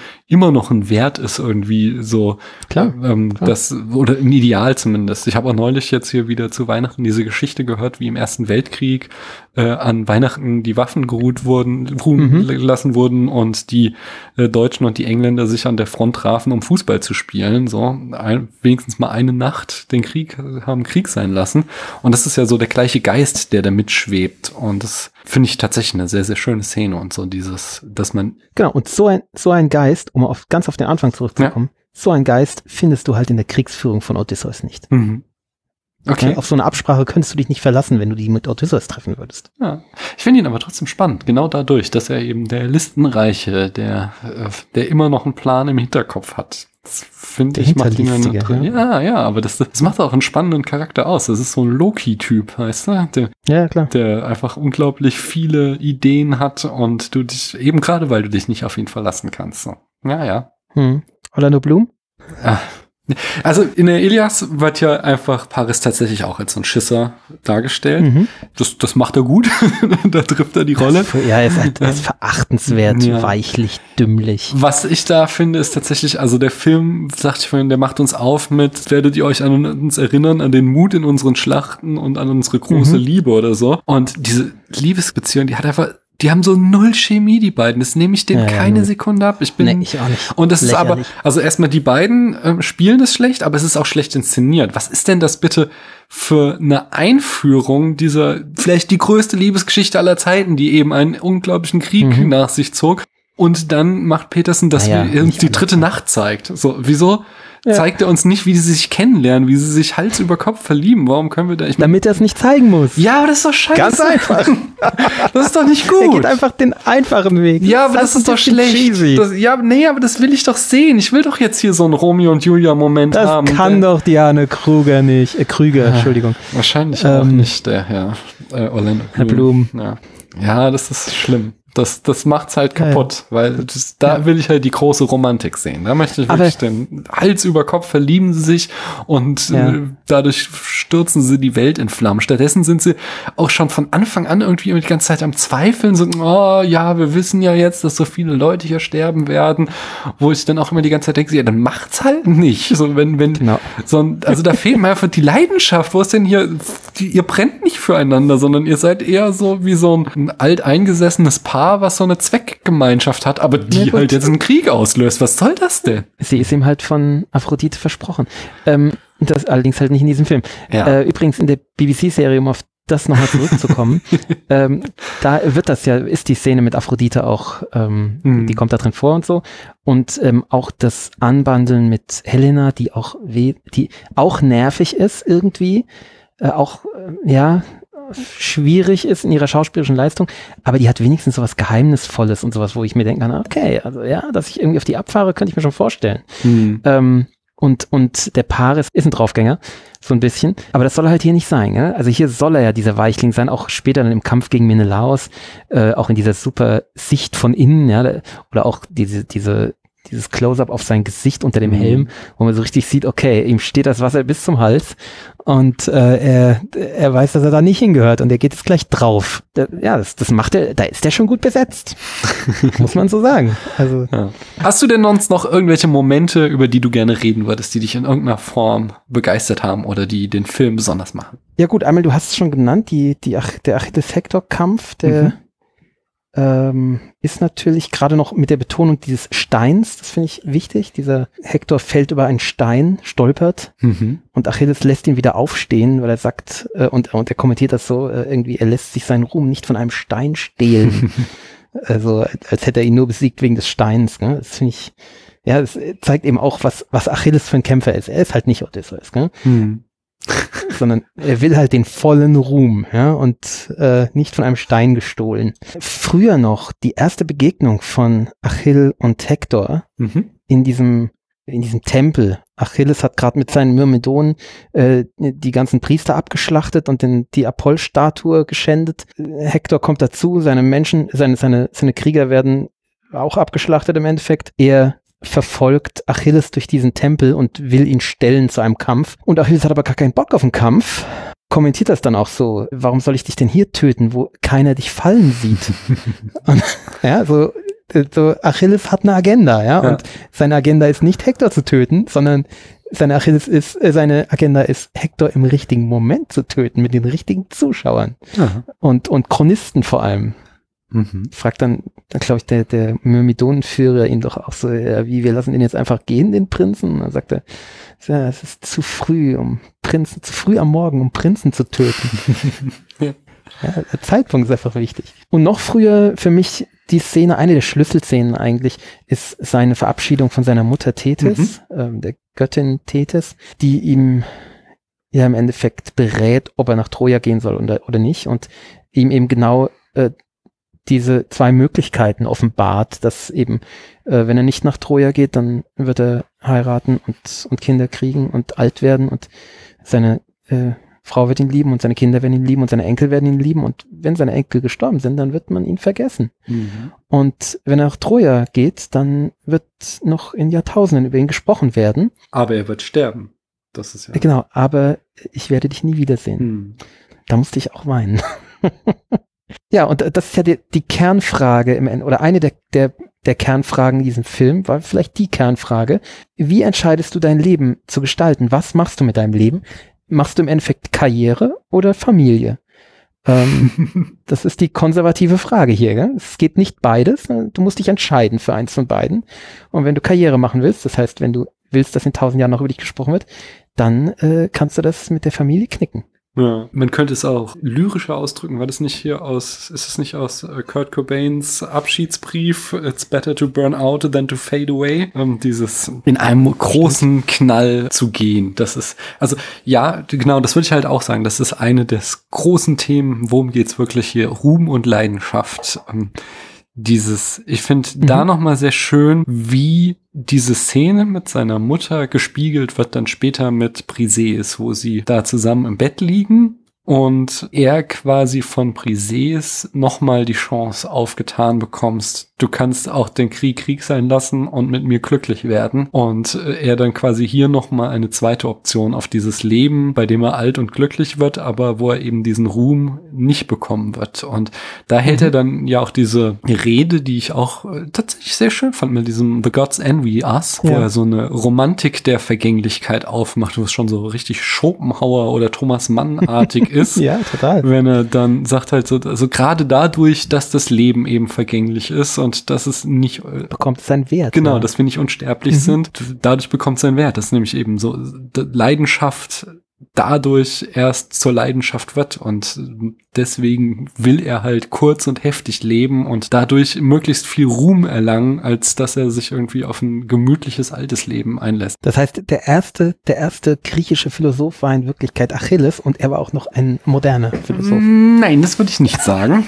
Dafür ist er mir dann doch auch zu platt und narzisstisch oft und irgendwie. Aber das ist philosophisch, was er Ja, natürlich. Aber das, das ist schon, also erstmal, ich glaube nicht, dass Achilles es selbst gesagt hat, sondern wenn, dann hat ihm das Nein, ein großer nicht. Poet Homer in den Mund gelegt oder halt zumindest ein Herr Benioff oder Peterson. Aber das ist tatsächlich, also ich finde, diesen Konflikt finde ich schön. Dieses lebst du kurz heftig und ruhmreich oder lang und zufrieden. Aber auch, dass da so in diesem kurzen, heftigen Leben so eine Romantik drinne steckt. Das finde ich zwei schöne Gedanken, die tatsächlich hier in dem Film rauskommen. Das gefällt mir. Ja, ob die schön sind, ob die mir gefallen, da kommen wir nachher unter dem Punkt, Kritik nochmal dazu. Ja, okay. Und das andere große Thema, was ich hier drinne sehe, drinne steckt, ist eben dieses Anerkennung und Respekt zollen, was halt in dem Mhm. Konflikt zwischen Achilles und Agamemnon aufgemacht wird, dass Agamemnon Und halt dann, ja. äh, Achilles keinen Respekt zeigt, aber Achilles eben Agamemnon eben auch nicht. Aber auch in der Schändung des Apollo-Tempels, die, du- die du eben erwähnt hast, wird es ja auch das Thema wieder Mhm, aufgegriffen. Also Achilles zeigt den Göttern keinen Respekt, was wiederum dann später nochmal gespiegelt wird, als äh, da dieser Seher äh, quasi äh, Priamus sagt, es ist ein guter Mhm. Tag zum Kämpfen oder sowas, äh, hätte Apollo gesagt und dann Hector wieder äh, respektlos ist quasi, so sagt so, ey, alter Apollo hat hier seinen Tempel zerstören lassen und hat gar nichts gemacht. Weißt du übrigens, wen er da zitiert? Nee.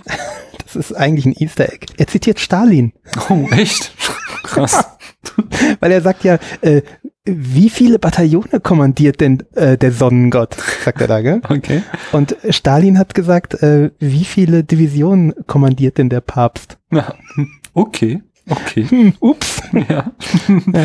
Nun gut, ist vielleicht auch interessant, welch Geisteskind dann doch auch irgendwo in diesem Film steckt. Und dann sagtest du aber schon, also dieses Thema von Respekt wird dann wieder nochmal aufgegriffen, als Priamus dann Achilles besucht und den Körper von Hector dann mit Respekt entsprechend äh, auslösen kann. Ja. Nachdem er erstmal ja den Respekt verweigert, dem Hector. Gell? Der Hector will ja vor dem Duell mit ihm einen, einen Pakt schließen, Mhm. dass eben genau das, damit, dass der Unterlegene ähm, die vollen Genau. Totenehren bekommt. Und das, also schlägt ja Achilles aus und sagt, äh, erstens mal sagt er, äh, welche Ehre hast du meinem, meinem Cousin erwiesen, als du ihn Mhm. erschlugst? Auf der anderen Seite, äh, es, es gibt keinen Pakt zwischen Menschen und Wölfen. Nee, äh, Menschen und Löwen, sowas nicht. Das haben sie ja äh, sogar noch runtergekocht. Im Buch ist es tatsächlich so, dass dann Achilles den Körper von Hector erstmal dreimal um die Stadt herumschleift, um ihn nochmal Echt nur dreimal? Ich dachte neunmal. Okay, möglicherweise auch auf jeden Fall fies, ja. Und dann legte ihn nochmal auch da im Lager der kriechenden Hunden zum Fraß hin. Ja, ja, genau.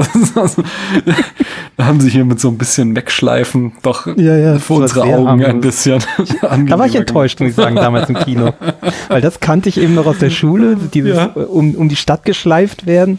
Und äh, da hatte ich mich schon drauf gefreut, aber ne, das war nicht. Naja, dann kommen wir aber doch mal äh, wieder zu den kritischen Punkten. Du wolltest über die Frauenrollen sprechen, die dich stören. Ähm, na, wir, äh, einen Punkt hatten wir noch, worum Ah. ging's wirklich, oder? Ja, also das glaub hatte ich. Worum geht's wirklich? Ist für mich eben einerseits Ruhm und Leidenschaft und die andere ist für mich mich dieses Anerkennung und Respekt. Hast du noch einen Punkt, worum es wirklich geht? Ja, ich habe noch einen Punkt. Ganz banal, es geht um einen geopolitischen Konflikt. Ja. Das ist nicht belanglos, denn du hast ja ganz am Anfang schon angedeutet, dass du die, die fehlenden Götter vermisst hast. Ja. Und die, die Götter sind für mich, gehören in die, in den Erklärungsmodus einer anderen Zeit. Also du Mhm. hast diesen großen geopolitischen Konflikt und den, diese Geschichte willst du erzählen und dann erzählst du die so, wie es in deinem Wording jetzt, wie es passend ist. Mhm. Und dann musst du manche Dinge einfach damit erzählen, dass da die Götter reinspielen, sonst, sonst funktioniert die Welt für dich nicht. Ja. Sonst könnte dieser Konflikt gar nicht entstehen, zum Beispiel. Und deswegen war es sinnvoll, dass diese Göttergeschichte damals von Homer da reingedeu- rein erzählt wurde. Wenn wir das aber heute erzählen,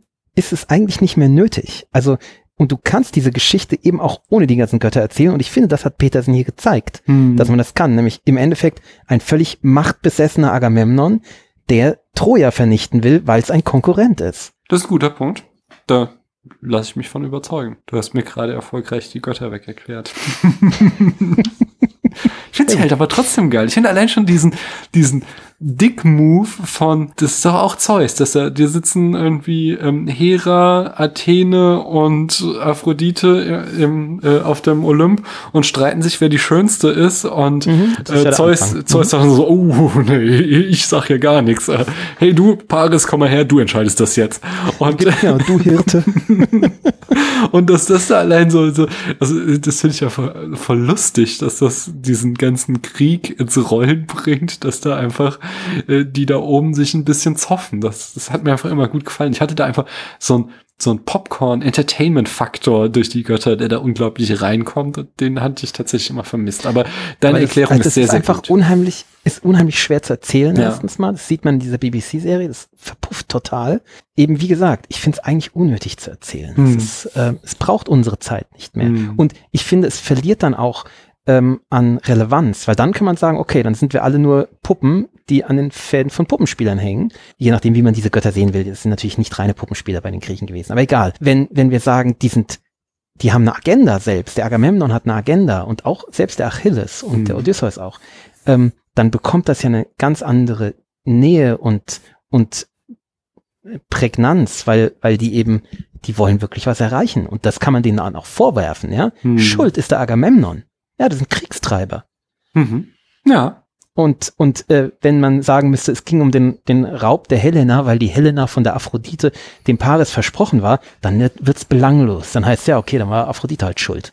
Ja, weil sie halt eine, eine dumme Pute ist, die irgendwo auf dem, auf dem Olymp sitzen, der die, der die ähm, Menschen egal sind, weil sie ihr auch egal sein können und die lässt die halt über die Klinge springen. Ja, das sind halt Spiele der Götter. Aber das sind halt keine Spiele der Götter, da, da sind Menschen gestorben. Und zwar richtig viele, wie du sagst. Das ist eine Art Weltkrieg oder sagen wir großes geopolitisches Event. Hm. Da, da waren einfach äh, Menschen mit, mit vielleicht auch bösen Interessen dahinter. Und das, finde ich, zeigt der Film. Kann ich mit leben. Also finde ich gut. Finde ich eine sehr gute Okay. Erklärung. Hast du mich überzeugt. Frauenrolle wolltest du sagen? ja, ne? genau. Fra- Frauenrolle. Darum geht's. Frauenrolle ist eine Katastrophe. Ja. Es kommen ja fast keine Frauen vor. Es, ist Mhm. ja, also es sind ja große Frauenrollen sind ja rausgeschrieben worden. Es kommt keine Cassandra vor. Es kommt keine, diese Amazone, P- Penthesilea heißt die so? Ich glaube. Hm, weiß ich nicht, Ähm, aber. kommt nicht vor. Und die Frauen, die drin sind, die, also die kannst du sowas von der Pfeife rauchen. Also Helena ist ja, haben wir schon ausführlich drüber gesprochen, ist ein Scherz. Ist ja selbst als die, war ja, sollte ja die schönste Frau überhaupt sein, ja. Das war, war dem Paris ja versprochen. Selbst als das ist es doch ein Scherz. Jetzt mal Ja, ernsthaft. das ist aber ja, Geschmackssache. okay. also, nach ne? dem, Ge- genau, nach dem Geschmack der beginnenden 2000er, Ende 90er von mir aus, ja. Ach Gott, aber äh, das hätte man auch, auch damals gab es Frauen, die, die weniger, wo es weniger nur Geschmackssache ist, oder? Weil sie ist halt langweilig. Das find, ja, das finde ich nicht so dramatisch. Ja, ja. Also, aber das, da finde ich halt, dass, dass ihr Schauspiel so öde ist, das finde ich das Schlimmere. Genau, ja genau, sie hatte keine Ausstrahlung. Ja. Das ist ja, und Schönheit, da gehört für mich auch ein bisschen Ausstrahlung dazu. Dann die, also überhaupt auch, ja, das ist jetzt wieder 90er Jahre, da muss man sagen, ja, das ist in, in dem Bild. Ich finde, wie die Frauen aussehen, finde ich echt problematisch. Die sind halt, so sahen halt Frauen garantiert nicht aus in dieser Zeit. Also diese völlig abgemagerten Size Double Zero Models aus den späten 90ern, so, ja, hätte fast noch Kate Moss gefehlt. Nein, das war immer, immer, immer ein Zeichen von Armut. Ja, das ist halt Quatsch. Und da kann man sagen, ja, okay, ist jetzt auf unsere Zeit übertragen, aber es ist auf eine Nische in unserer in unserem Geschmack des beginnenden Jahrtausends übertragen. Und da hätte er, finde ich, ein bisschen weit, bisschen weitsichtiger sein können, eine Frau zu nehmen, die ein bisschen zeitlos, oder Frauen zu nehmen, die ein bisschen zeitlos, also ich finde auch Saffron Burrows, finde ich Wer ist, wen indiskutabel. spielt sie? Die Frau von Hector. Ah, die finde also, wie gesagt, das mit dem Aussehen, das finde ich alles nicht so dramatisch. Also das ist halt so, ja, der Film ist da in seiner Zeit verhaftet, aber Ja. das könntest du bei den Männern auch dir fragen, so echt jetzt finde ich teilweise. dabei, also, ja, und dann kommt noch dazu, dass sie eben diese Zerbrechlichkeit, die ist ja gerade da Mode gewesen. Ähm, und das finde ich auch ein Problem hier, weil Mhm. die Frauen, die sind ja alle nur, die werden ja alle nur beschützt und und und rumge, rumgeschubst und die haben ja keinerlei Gestaltungsspielraum. Also es, es finde ich, was die Frauenrolle angeht, finde ich es eine Katastrophe. Ja, also ich finde ähm, erstmal auch, also Hectors Frau fand ich auch schauspielerisch einfach eine Katastrophe. Ich konnte Ja, jedes Mal, wenn die auf der Leinwand war, habe ich fast Zimmer verlassen, weil ich die auch, die Mhm. Schauspielerin so richtig, richtig schlecht Ganz fand. schlimm. Ja. Ähm, und was ich auch okay. hat ja nicht umsonst auch die größte Karriere gemacht. Obwohl, wir haben ja jetzt festgestellt, dass Diane Krüger auch eine große Karriere gemacht hat. Ähm, nein, aber äh, was da auch noch drin steckt, was auch richtig übel ist, ist der sogenannte Abduction as a Romance Trope. Da gibt's auch ein schönes Video vom Pop Culture Detective auf YouTube, was halt einfach so eine uralte Trope ist, die natürlich auch schon in der Ilias, oder wohl weiß ich gar nicht, ich glaube, da wird Briseis gar nicht in irgendeiner Form beleuchtet, aber diese Geschichte, halt diese typische Schön und das Biest Geschichte, Typ entführt Frau, hält Frau gefangen Und Mhm. sie findet das alles so romantisch, dass sie sich natürlich sofort in ihn verliebt. Ähm, ob, ich meine, er hält sie Sklavin. ja, er hält sie als Sklavin und er bedroht sie die ganze Zeit, ganz offensichtlich. Und aber weil er natürlich Brad Pitt ist, dann gibt sie sich Ja, ihm sofort hin. Und das ist schon, das, also das macht der Film hier nicht als erstes, sondern das ist eine ganz lange erzählte Ja, ja, Tradition ja. in Hollywood und das ist, das ist eigentlich total indiskutabel. Das, das Ja, möchte ich nicht vollkommen mehr sehen. richtig. Ja. Nee, eigentlich nicht. Was ich da aber ganz spannend finde wiederum, ist, dass der Film, was auch so dieser PG-13-Geschichte, also dass er im äh, amerikanischen ab 13 freigelassen wird, dass der Mhm. Film dadurch so einen, äh, also sehr wenig nackte Haut von Frauen zeigt, aber so ein Eye-Candy für Frauen wird, weil wir Ja, unglaublich viele super durchtrainierte, nackte Männerkörper sehen. Wir, wir sehen, wir sehen Hintern ständig, wir sehen bis ins kleinste durchdesignte Oberkörper, also so richtig muskulöse, äh, einfach wirklich, der Film weidet sich richtig darin, äh, männliche Mhm. Körper zur Schau zu stellen. Das fand ich dann irgendwie beeindruckend, dass er dadurch so einen ganz anderen Touch kriegt. Oh. Was natürlich auch passt zur Antike, gell? Das, Das ja, wiederum ist die nächste harte Kritik, das Straightening. Also bitte, ich, also, wenn es Ja, eine stimmt. queere. Kultur gegeben Ja, ja, hat, dann waren es die Stimmt. antiken Griechen. Und was machen sie? Sie machen aus dem Liebhaber ein Patroklos, ja. machen sie hier den Mhm. Cousin. Ich dachte, also, Ja. äh, ich, also da, war ich echt sauer. ja, dann vielleicht schau doch mal die BBC-Serie, vielleicht gefällt sie dir ja, weil das machen die anders. Ähm, Nee, aber das ist doch echt, das ist doch, das ist Ja, natürlich auch, ja, Vollkommen. Jahrtausendwende und es war eine große Hollywood-Produktion und selbst heute dürfen sich irgendwie in Star Wars irgendwie mal zwei Frauen im Hintergrund küssen, damit man es für Russland wieder rausschneiden kann. Aber das ist schon echt peinlich. Da hätten sie es lieber komplett undefiniert lassen können, deren Beziehung. Da kann man halt Ja. auch durch Andeutungen machen, irgendwas, anstatt ihn dann so ganz offiziell zu seinem Cousin zu machen, damit hier auch ja kein Verdacht aufkommt, warum denn der Achilles so sauer ist, dass der jetzt tot ist, weil ähm, das kann ja nun auch nicht sein. Andererseits finde ich das auch wieder interessant, weil dieses, dass schwule Liebe nicht bestehen darf, sondern dass äh, sie immer mit Leid und Sterben verbunden ist, ist auch wiederum so ein ganz alter Trope und dass der aber offensichtlich schon in der Ilias steckt mit Patroklos Tod, ist äh, Ah, ist eine interessante Sache. ist er vielleicht überbewertet, gell? Ja. Es, man könnte auch sagen, vielleicht ist es Zufall, dass da eben der Homosexuelle stirbt. Ja, vielleicht sind noch ganz viele andere in der Homosexuelle, die nicht Schlacht sterben, gestorben sind, genau. Ja. Ja, also ähm, äh, übrigens die zum Thema PG-13 finde ich zum Teil ein bisschen anstrengend auch, so ähnlich wie das, was ich in unserer letzten Folge gesagt habe mit äh, im BH aufwachen. Ähm, also hier ist schon auch so, es wird an Frauen, nackten Frauen, auch an Diane Krüger hinuntergescrollt, würde ich sagen, und dann kurz vor den Brüsten weggeschnitten. Und ich auch denke so, ja, okay, das ist jetzt halt einfach zu offensichtlich, dass ihr jetzt weggeschnitten habt, weil ihr, äh, weil ihr eine, eine Einstufung vermeiden wolltet. Und das ist in diesem Director's Cut ist das anders. Da Ja. ist das, wird das sehr entspannt mit umgegangen. Auch gar nicht so, ja, klar, es werden halt die Brüste von Diane Krüger werden schon gezeigt und auch von ein paar anderen. Ähm, und es ist alles ein bisschen expliziter, auch was, was Blut angeht, es ist deutlich expliziter. Aber es ist alles so ein bisschen runder und ähm, ein bisschen entspannter. Also da, es gibt bei dem Director's Cut Dinge, die man kritisieren kann. Aber das muss ich sagen, finde ich ganz gut, weil es alles so ein bisschen zurückgenommen ist. So, okay, jetzt nicht krampfhaft äh, kurz vor den Nippeln wegzuschneiden. Ach ja. Ja. Hast du noch sonst was zu den Frauen oder wollen wir zum revolutionären Moment übergehen? Ja, nee, gehen wir zum revolutionären Moment. Ja, das äh, fandst du, als ich dir das schrieb, Mhm. dass wir darüber sprechen, fandst das spannend. Was ich damit Ja. meine, ist immer, mh, dass man an einen Film anlegen kann, betreibt er eine progressive oder eine konservative Agenda. Das heißt, will Mhm. der Film einen Status quo wiederherstellen, der existiert, oder will er zu einer revolutionären Veränderung hinkommen?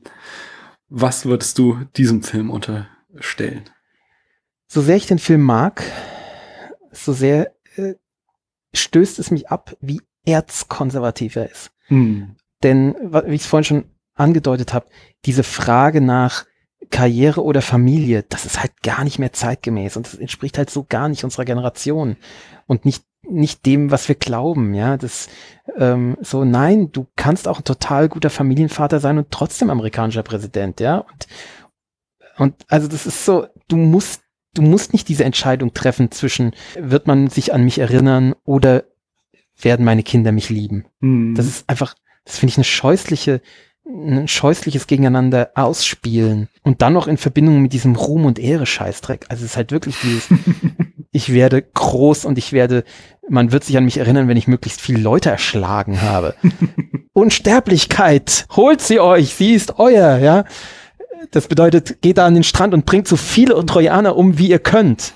Hm. Ah, das finde ich so fragwürdig und so. Also es ist schon die Frage, ob das noch konservativ ist. Ja, aber gehört das nicht zum Schlamm und Leder? Ich meine, Ja, in gewisser Weise, aber nicht so mit der Brechstange, oder? Hm. Und manchmal gehört auch dazu Freiheit oder Selbstbestimmung oder Liebe von mir aus. hm. Aber hier geht's ja wirklich nur, nein, Ruhm durch Blut. tatsächlich ist es ein sehr guter Punkt, aber es hat mich gar nicht gestört, sondern ich habe da tatsächlich das Romantische äh, drinne sehen können, aber ich habe es halt auch als eine 3000 Jahre alte Geschichte aufgefasst. Es Ja, wäre klar. jetzt nichts, was ich irgendwie sehen wollte, wenn wir jetzt, keine Ahnung, so dieser sehr späte Clint Eastwood, dessen Mhm. Spätwerk, da hast du oft so eine äh, in die Richtung gehende Mhm. äh, Philosophie. Das finde ich oft sehr, sehr anstrengend und sehr, sehr gar nicht schön. Aber wenn man das halt eben nicht in unserer Gegenwart erzählt, sondern halt, wir nehmen uns halt einfach den ältesten Epos, den es gibt und äh, dann ist es halt so, wie wir halt heute irgendwie Fußballspieler oder Basketballer oder sowas verehren. Das sind halt da dann die, Ja. die Schlachtenkämpfer. Aber vergleich das doch mal mit einem der faschistischsten Werke der letzten 20 Jahre. Weißt welches ich meine? Transformers? Nein, keine Ahnung. Nein, 300. Ach ja, ja, Ja? ja, ja. So, ist ja nicht so weit entfernt, ja, Ja. thematisch und so. Da geht's um 300 Leute, die in die Thermopylen gehen, um da ein riesiges, übermächtiges Heer aufzuhalten, Mhm. was auf dem Weg nach Sparta ist, um sie und ihre Familien und ihre Frauen zu unterwerfen und zu vergewaltigen. Hm. Die opfern sich auf, Ja, natürlich auch für Ruhm und Ehre. Ja, das ist, das Ja, ist ganz ja, klar faschistisch, ja, wollen wir ja. nicht mehr reden. Aber die tun das wenigstens, um ihre Familien zu beschützen. Ist wenigstens ein, ein Vorwand, ja. Und hier gibt's überhaupt keinen Vorwand. Die gehen nur nach Troja, um Trojaner zu erschlagen, damit man in tausend Jahren noch über sie spricht. Es gibt keinen anderen Grund. Ja, es ist problematisch in Troja und aber das Problem, äh, was ich mit 300 habe, ist nicht. Dass es faschistische Scheiße ist. Die Ja, auch noch äh, super gut aussieht. ja, nein, aber genau das ist ja das Problem. Das ist äh, weniger so die Geschichte, was er erzählt, sondern wie er es erzählt. Dass er sich halt total an ist der einfach Leni wunderschön Riefenstahl-Ästhetik Ja, ja, orientiert und dass da wirklich auch so eins, die, die Guten sind alle schöne, Mhm. fast schon Arier und die Bösen sehen alle hässliche äh, Untermenschen. So. Also, dass er da wirklich, wirklich eine hardcore Mhm. scheußlich. faschist, faschistische Ideologie hat. Das, das finde ich ähm, das Problematische daran. Und, und dabei dann noch so schön aussieht, dass man ihn fast lieben muss. ja, ich meine, aber das war ja auch bei Leni Riefenstahl. Die hat ja auch Ja, damals klar, große klar. Kunst quasi gemacht Natürlich, für die Nazis. natürlich. Und das Ja. ist das, ist das halt große Problem. Ich kann es nicht von Hand weisen. Du hast schon recht. Das ist schon, das ist schon scheiße, was sie hier machen. Ich weiß auch nicht ganz, warum es mich nicht so stört. Ich glaube, ich habe mich an anderen Dingen mehr festgefahren. Ich bin gespannt, das ist unser nächster Punkt, oder? Äh, Ja, da sind wir doch eigentlich schon mittendrin, nicht? Ich habe Ja, eigentlich auch kaum noch was, weil wir haben es alles zwischendurch immer wieder erwähnt. Die Liebesgeschichte funktioniert nicht. Das ist der erste Punkt, Nee, den ich hatte. Das Whitewashing ähm, finde ich nicht so super dramatisch, aber ähm. Äh, ist, ist, ja, ist halt schon irgendwo da. Dann Straightening, das stört mich total, dass ja halt einfach diese queere Kultur in, Mhm. wir sind 2000er heteronormative Hollywood-Schauspieler. Ja, stört Die mich auch. Götter hast du mir gut weg erklärt, da brauche ich nicht äh, irgendwie noch reinzugehen. Hast du noch einen Kritikpunkt? Ja. Einen habe ich noch. Ja. Obwohl es ein sehr grundsätzlicher ist, der nicht nur diesen Film betrifft. Und zwar die englische Sprache und die englische Aussprache. Mhm. Ich habe ein grundsätzliches Problem mit Historienfilmen auf Englisch ein bisschen. Das Problem ist, dass halt viele Zitate und Sprüche und Atmosphären besser funktionieren, wenn man sie im Original schaut. Keine Frage. Ist auch hier so. Mhm. Trotzdem, wenn ich einen Film über eine lang vergangene Zeit, eine andere Kultur, eine andere, in einer anderen Sprache schaue und das auf Deutsch schaue, dann kann ich das im Kopf ziemlich gut umdenken, dass ich sage, okay, ich höre das jetzt auf meiner Sprache, klar, äh, weil ist halt übersetzt, aber in Wirklichkeit haben die halt äh, Griechisch oder weiß der Teufel was gesprochen. Ne? Und wenn die dann Englisch sprechen, dann klingt das ja in meinen Ohren wie eine Fremdsprache. Ist ja eine Fremdsprache. Hm. Und ich kann das zwar verstehen, aber für mich ist das dann schwerer, den, den Übertrag zu schaffen, zu sagen, ja, okay, die sprechen jetzt zwar in meinen Ohren eine Fremdsprache, aber in Wirklichkeit haben sie eine andere Fremdsprache gesprochen. Verstehst du? Das mhm. ist so, ist für mich schwierig, ja. So dieses, warum sprechen diese Griechen jetzt Englisch? Und dann auch noch so eine junge Sprache, ja. Also das ist für mich völlig absurd. Und dann kommt noch dazu, erstens mal, das was wir vorhin besprochen haben, all diese absurden Schotten und Iren, ja. Okay, hast du mir erklärt, warum das so sein muss? Verstehe ich. Dann amerikanisches Englisch finde ich eh schwierig, wenn es nicht in Amerika spielt, weil amerikanisches Englisch halt albern ist. Albern und das ist halt, das ist halt so ein Bauernenglisch im Endeffekt. Okay. Das ist eine und, harte Meinung. Was, was soll das? Ja, das, das, dieser Halbgott, dieses Bauernenglisch spricht. Ja, also jetzt mal ernsthaft. Ähm, das kann ich halt, da gehe ich halt nicht mit. Und dann kommt halt noch dazu, und das verstehe ich halt nicht, gerade bei einem deutschen Regisseur noch, warum müssen die diese ganzen griechischen Namen so absurd falsch aussprechen? Also ähm, ja, ich habe das auch erlebt in, in Amerika. Ich habe eine ähm, Exkursion gemacht, eine ähm, paläontologische, ähm, wo die auch eben die, und wir sind da natürlich verwöhnt, ja, ist klar, die, die lateinischen Begriffe und auch die griechischen Begriffe, die sind ne, echter, näher am echten ausgesprochen, wenn wir sie einfach deutsch aussprechen, weil die Konsonanten und Vokale halt schon viel ähnlicher sind. Aber das, da haben wir uns auch drüber lustig gemacht, dass die halt dann Koralle zum Beispiel Porites ähm, Asteroides, haben die dann Porides Asteroides ausgesprochen. Ja? Ist noch cool. Wir haben das gar nicht verstanden. Ja? Und es war ein Professor, ja, der spricht nur Porides Asteroides. Und er sagt, das kann doch nicht ernst sein, das muss doch ein Witz sein, ja, wie der redet.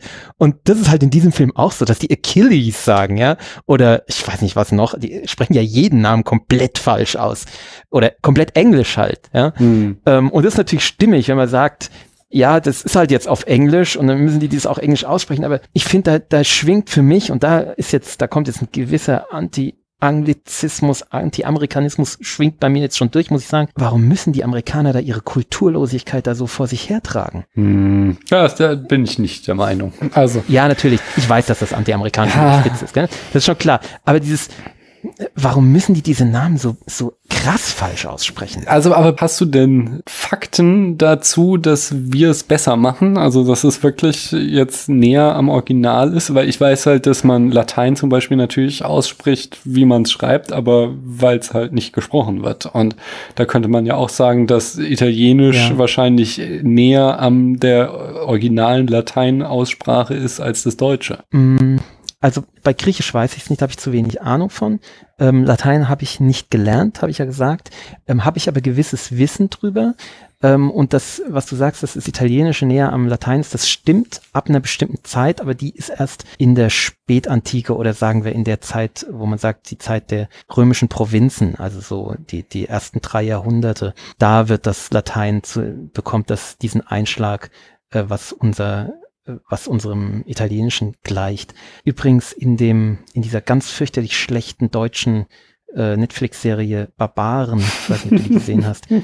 ähm, da wird ja Latein mit so einem von Italienern gesprochen. Mhm. Das ist tatsächlich ganz amüsant und auch gar nicht so schlecht. Aber das, das Latein, was tatsächlich in der Antike gesprochen wurde, ist nicht ist wahrscheinlich nicht exakt das, was so von Lateinlehrern gesprochen wird, ganz klar, weil das ist, so wie Lateinlehrer sprechen, kann man nicht für sich sprechen. Aber das ist schon relativ nah dran und es ist auf jeden Fall näher dran als Porides Asteroides, gell? Weil es ist ja recht klar definiert, wie die, wie die Vokale und wie die Konsonanten gesprochen wurden. Und das, da gibt's dann immer mal Änderungen, ja, klar, dieser Thema mit dem, äh, wie das C gesprochen wird, das, was sich übrigens dann auch über die Jahrhunderte verändert hat. Thema Lucius oder Lucius oder Cäsar mhm. oder Käser. Ja, ja. Ähm, das heißt, da verändert sich Wissen noch, aber das ist schon relativ minimal, was sich da verändert. Gell? Und äh, insgesamt muss man schon sagen, oder muss man wahrscheinlich sagen, wir äh, sind da mit unserer deutschen Aussprache oder mit unserer deutschen, ja, melodielosen, klanglosen, variantenlosen Sprache sind wir wahrscheinlich relativ nah dran, was an dem, was die Römer gemacht haben. Ähm, da haben wir es halt recht gut, gell? ja. Aber vielleicht hätten wir auch irgendein Zwischending machen können, ja. Also man muss das ja nicht so fies amerikanisch aussprechen. Hm. Also ach, es hat mich nicht gestört, muss ich ganz ehrlich sagen. Ich, ich finde es sehr. Ich finde ich also, Achilles fand ich zum Beispiel ganz Achilles. Cool. Achilles. Und bei den anderen, da lassen sie eigentlich immer nur die Endsilben weg, oder? Also da wird dann aus Priamus wird Priam und aus Helena wird Helen und von daher. Ja, stimmt, das geht noch. Ja, ich sag auch Achill zum Teil. Ja, kann man machen. Achilles. ich hätte noch so Nitpicking-Kritik. Also Sachen, die eigentlich Ja, nicht so, solche wirklich. Sachen habe ich schon auch noch. Ja, ja, die nicht wirklich schlimm sind, aber äh, über die ich mich ganz gerne amüsieren. Und eins habe ich auch immer wieder angegriffen, das waren die Frisuren. Alter, wer hat, also Ja, wer kam auf die Idee? Alleine Odysseus mit dieser Fokuhila. Das, äh, ah, fantastisch. was kam, wie kommt Und man diese Haarspangen, immer Haarspangen. Ja, nee, äh, das kann ja auch irgendwie historisch korrekt sein oder so, aber äh, dann bei Brad Pitt nicht. Der hatte die perfekte Föhnwelle so und, Ja, und, so fantastisch. und auch Paris äh, wird auch hübsch gemacht, aber dann gibt's wieder welche, die irgendwie wie die äh, letzten, also wirklich als, als kämen sie direkt aus dem Corona-Lockdown und hätten sich alle die Haare selbst geschnitten. Das ist unglaublich hässliche Frisuren. Ja, schon Beans heftig, ja. Nee. Was ich auch noch ganz amüsant fand, waren die Zuschauerränge auf der Mauer. Das ist für mich die denkbar schlechteste Idee, dass du machen kannst, dass du auf die Stadtmauer oben so eine Ja, ja. Tribüne draufsetzt, wo dann der ganze Hof sitzt, um sich die Schlacht anzugucken, obwohl die ganze Zeit da Pfeile und was noch rumfliegen, aber nein. Nun gut.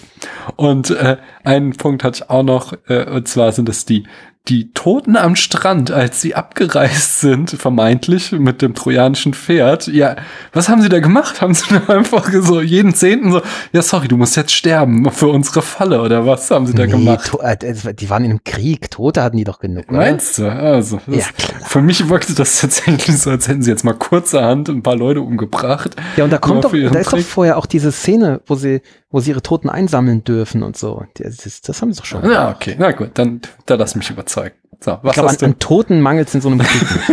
Nun gut, was hast du Ja, gut, für einmal-? Einmal der Klassiker natürlich, der Sonnenschirm, der wird ja immer wieder genannt. Den, das habe ich nicht gesehen. Wer hat so- Helena und Okay. als Helena in, in Troja einfährt mit äh, ihrem Liebsten, Mhm. da stehen die unter so einem albernen Sonnenschirm.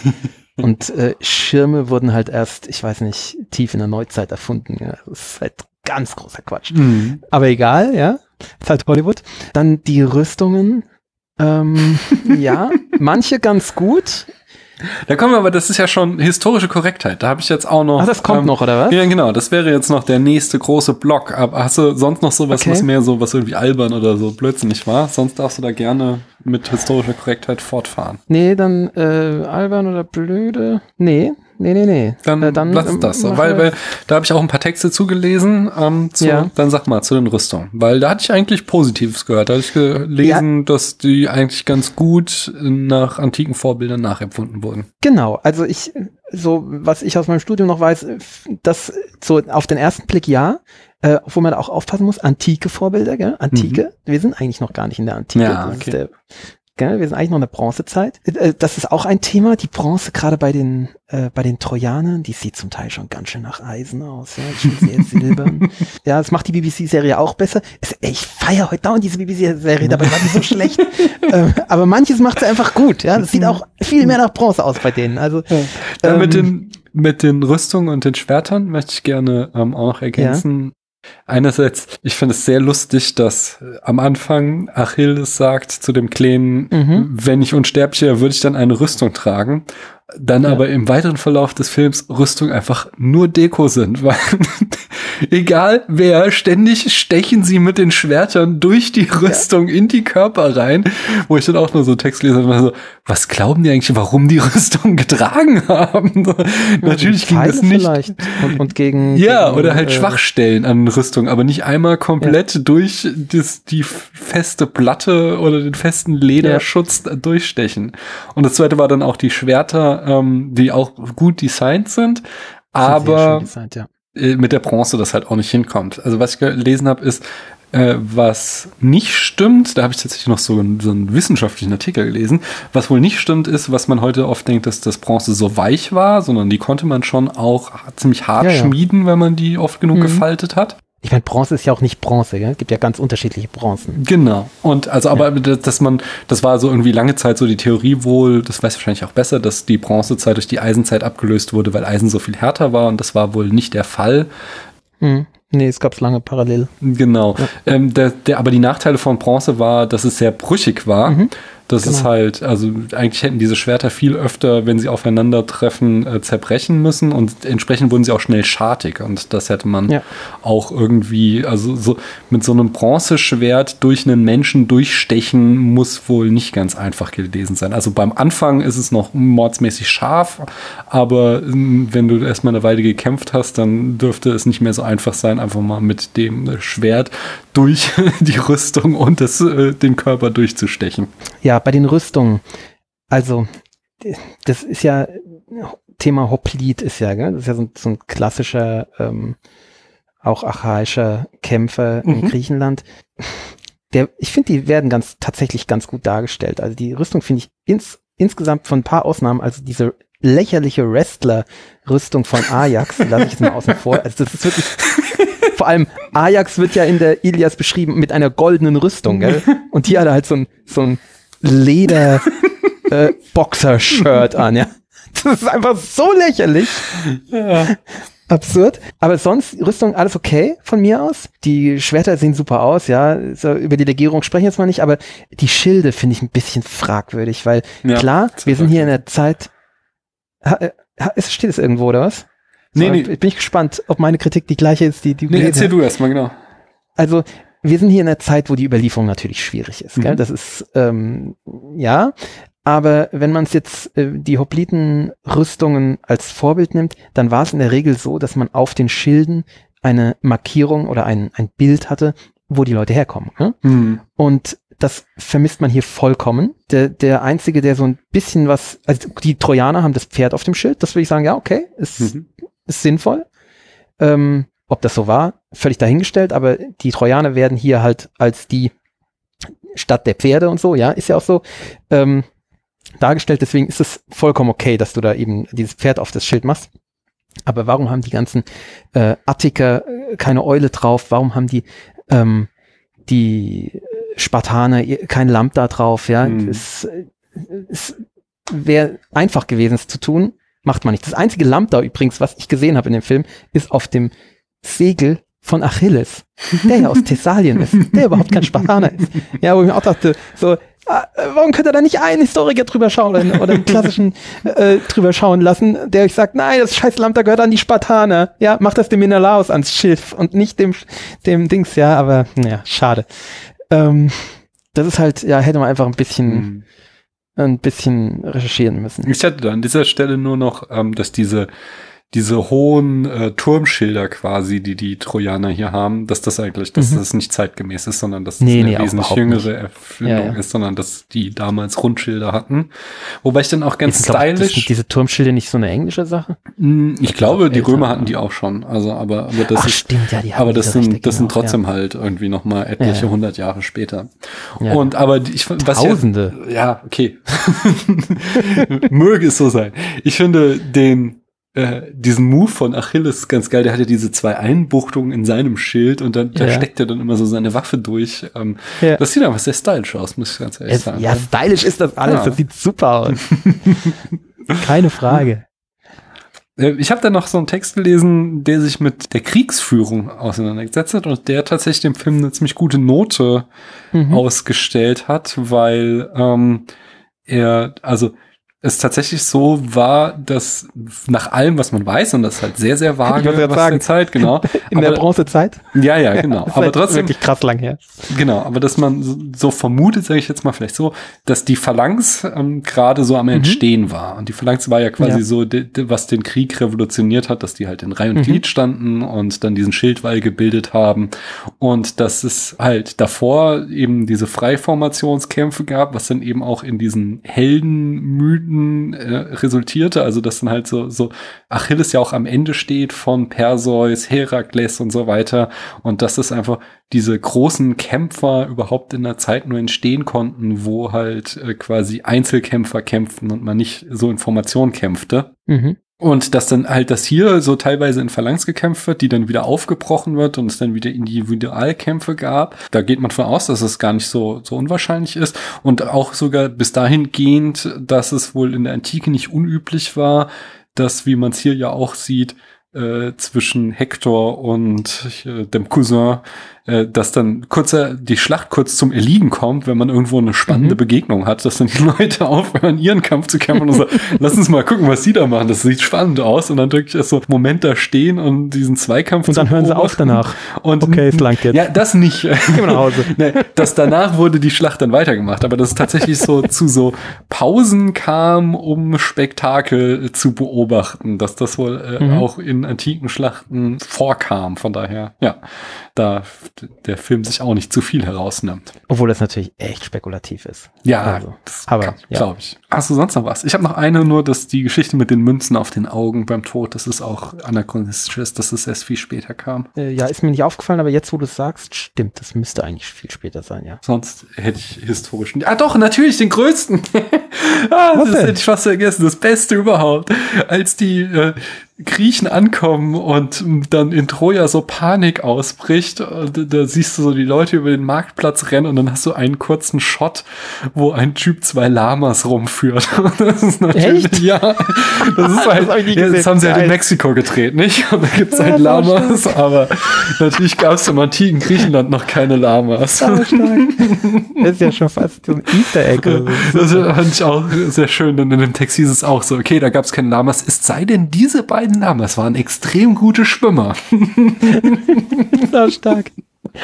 Nee, ist mir nicht aufgefallen, aber es ist sowas, äh, wenn man es jetzt einmal gesehen hat, Ja, das, äh, Das ist auch nur ganz kurz. Da kommt halt so ein Schwenk über diesen Marktplatz und alle Ja, rennen hin und her und dann sind ein paar Esel, aber auch zwei Lamas laufen. sehr, sehr schön. fällt mir. Aber Easter Eggs hätte ich noch. Ich fand nämlich ganz schön, also die, die Achilles-Ferse fand ich eigentlich schön gelöst, denn im Mythos ist ja so, dass Tethys taucht Achilles als Baby in den Styx und dadurch wird er unverwundbar bis auf an der Ferse und an der Ferse, ähm, wo sie ihn halt festgehalten hat. Und deswegen Mhm. ist das die Stelle, die einzige Stelle, an der man Achilles töten kann. Und jetzt ist es ja natürlich so, äh, dass man an Fersen Menschen nicht töten kann. Weswegen das ja hier so aufgegriffen wird, dass er halt zuerst da getroffen wird, verwundet und dann Paris ihn natürlich auch noch ins Herz trifft. Aber äh, als dann später die anderen ihn finden, wie er da im Schoße von Briseis stirbt, hat er halt die anderen Pfeile abgebrochen und nur noch der eine Pfeil in der Ferse steckt halt drinne, so dass Mhm. dann halt, halt quasi dir zusammenreimen könntest und die haben dann gesagt so, oh, nur dieser Pfeil in der Ferse hat ihn getötet und äh, das fand ich einfach so. Und das kann ja, das kann ja nur daher gekommen sein, dass er damals, weißt du, dass die Ja. Geschichte da, dadurch erst entstanden ist. Ja. Es war einfach so eine nette visuelle Mhm. Anspielung in, mit nur einem Bild, die sie da gemacht haben, die mir sehr gefallen hat. Dann Mhm. fand ich auch noch sehr schön, dass sie äh, Aeneas mit reingebracht haben, der, Find, fand ich auch sehr schön. das ja, äh, Ja. der ja äh, auch ein, Held ist auf Seiten der Trojaner, der im Trojanischen Krieg kämpft und der dann ja, Ja, seine ist der eigenen zweite nach Hector eigentlich. Ja. Der, der ganz große Held neben Ja. Hector. Und der macht ja dann Ja. seine eigene Irrfahrt und landet am Ende Mhm. in Italien und gilt als der Stammvater der Römer. Und Genau. er kriegt ja dann noch das Schwert von Paris, glaube ich, oder von Hector in die Hand. Mhm. Nee, Von Hector Paris, ist schon ja. tot, von He Paris. Von Und das ist ja dann eben auch diese, diese Legende mit Trojas. Rom, dass halt dort quasi der Geist Trojas weiterlebte in Rom. Und Mhm. äh, ich weiß nicht mehr, was genau Paris da sagt. Irgendwas, solange das Schwert gehalten wird, lebt Troja weiter oder irgend sowas. Nee, Ähm. von einem trojanischen, in den Händen eines Trojaners ist. Hm, So ja. lang ist Troja nicht untergegangen. Ja. Genau. Und das fand ich auch noch sehr äh, Habe ich schön, übrigens lange Zeit gar nicht mitgekriegt, dass das Aeneas ist. Und, aber er- es wird ja gesagt sogar. Ja. es, äh, wie heißt du, Aeneas? Und dann irgendwann ist mir, ah, Moment mal. Hm. Ja. Ja, Ja, finde ich auch gut. hat mir auch sehr gut gefallen. Ja, der größte äh, Easter Egg ist natürlich der Trojaner, finde ich. Das finde ich immer noch geil, dass wir aus so einem 3000 Jahre alten Buch immer noch die Idee für eine Malware haben, das quasi Ja. so, hol dir nichts ins Haus, von dem du nicht weißt, was es sein kann. So, öffne keine E-Mail-Anhänge, ist genau das. Und wir nennen es nicht trojanisches Pferd, sondern Trojaner. Das Ja. ist ja eigentlich ein bisschen absurd. ja, das stimmt, das stimmt. Das ist ja schon im Endeffekt eine Referenz in die Moderne. Gell? Hm. Achso, genau. Und ich habe noch ein, mir eine Referenz, und die stammt auch aus dem Mythos, nicht aus dem Film. Und zwar ähm, Helena äh, im Buch äh, wird sie ja dann am Ende an Menelaos zurückgegeben und äh, die sind dann auch irgendwie wieder glücklich. Offensichtlich haben die eine weirde Beziehung, da kann sie mal abhauen und einen Krieg auslösen, aber danach geht's wieder gut, weil sie gebärt ihm, oder vielleicht war es auch nicht einvernehmlich, aber sie gebärt ihm dann nämlich noch eine Tochter und diese Tochter hat einen Namen, der auch in der Popkultur heutzutage sehr berühmt ist. Das ist nämlich Hermine.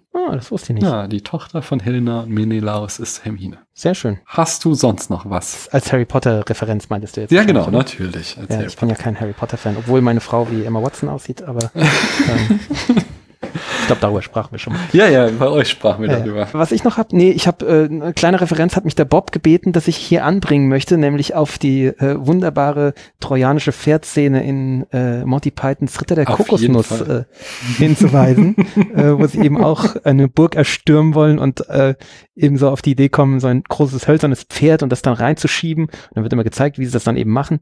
Und äh, dann ist das hölzerne Pferd drin und dann fragen sie, ja, und was machen wir dann? Naja, dann äh, warten wir bis Nacht ist und dann kommen wir aus dem Bauch des Pferdes. Oh, Und dann fliegt das Pferd wieder über die Mauer zu ihnen Ja, raus. genau. Das ist auch schön. dann habe ich hier noch eine Referenz. Die habe ich so undeutlich geschrieben, dass ich sie nicht mehr lesen kann. Thema Zitate. Das ist tatsächlich ein bisschen schwierig, finde ich, weil es, der Film hat schon einige Zitate, die man gut zitieren kann. Mit Zitate meine ich ja in der Regel bildliche Zitate, aber Ja, genau. gerne auch wörtliche Zitate. Äh, Ich finde, er hat auch wörtliche Zitate, die man so in einer Runde äh, als Trinkspruch oder weiß der Teufel, Mhm. aber viele von denen sind eben aus dem Kontext gerissen. Hm. Wie ich vorhin schon gesagt habe, sind die fragwürdig bis faschistisch ähm, oder auch fürchterlich frauenverachtend. Also diese, dieser Trinkspruch mit den, auf das die Wölfe in den Bergen bleiben und unsere Frauen in, unseren in unseren Betten, Ja. das ist ja ganz schön fies abwertend äh, sexistisch, gell? Also Ja. eigentlich gar nicht harmlos, aber es, es drückt schon ein bisschen aus, wie hier mit Frauen umgegangen wird in diesem Film, gell? Weil viel mehr sind Frauen in diesem Film nicht. ja, das stimmt. Das ist bedauerlich, ja. Hm. Wir kommen langsam zum Ende, oder? So sieht's aus, weil da wollte Ja. ich nämlich auch gerade überleiten, dass er Mhm. wegen dieser Frauenrollen auch einen fiesen Abzug von mir kriegen wird und nicht nur deswegen. Ich fange mal an, glaube ich, mit meinem Fazit, wenn du einverstanden bist, dann kannst du es vielleicht gleich wieder Mhm. Bitte. Also, es ist schon so, dass ich Spaß hatte bei dem Film. Dass ich so, ich habe nicht irgendwie auf mein Handy geguckt, ich habe nicht irgendwie gedacht, so, boah, wann ist endlich vorbei, sondern ich war schon amüsiert beim Gucken. Mhm. Das ist schon mal nicht das Schlechteste. Und ich hätte jetzt auch nichts dagegen, den irgendwann noch mal wieder zu gucken. Jetzt vielleicht nicht unbedingt morgen. Hm, Ich mag einerseits schon diese, diese Romantik des Schnelllebens und Ruhm sammeln, aber du hast mir sehr gut dargelegt, dass es im Grunde mega faschistisch ist und ich nicht gut finden sollte. Ähm, Genau. Es ist Zwei Herzen äh, in Ja, unserer Brust, ja. so, ja. wie du sagst, es ist, dass es halt einfach keine ernstzunehmende Frau in dem Film gibt.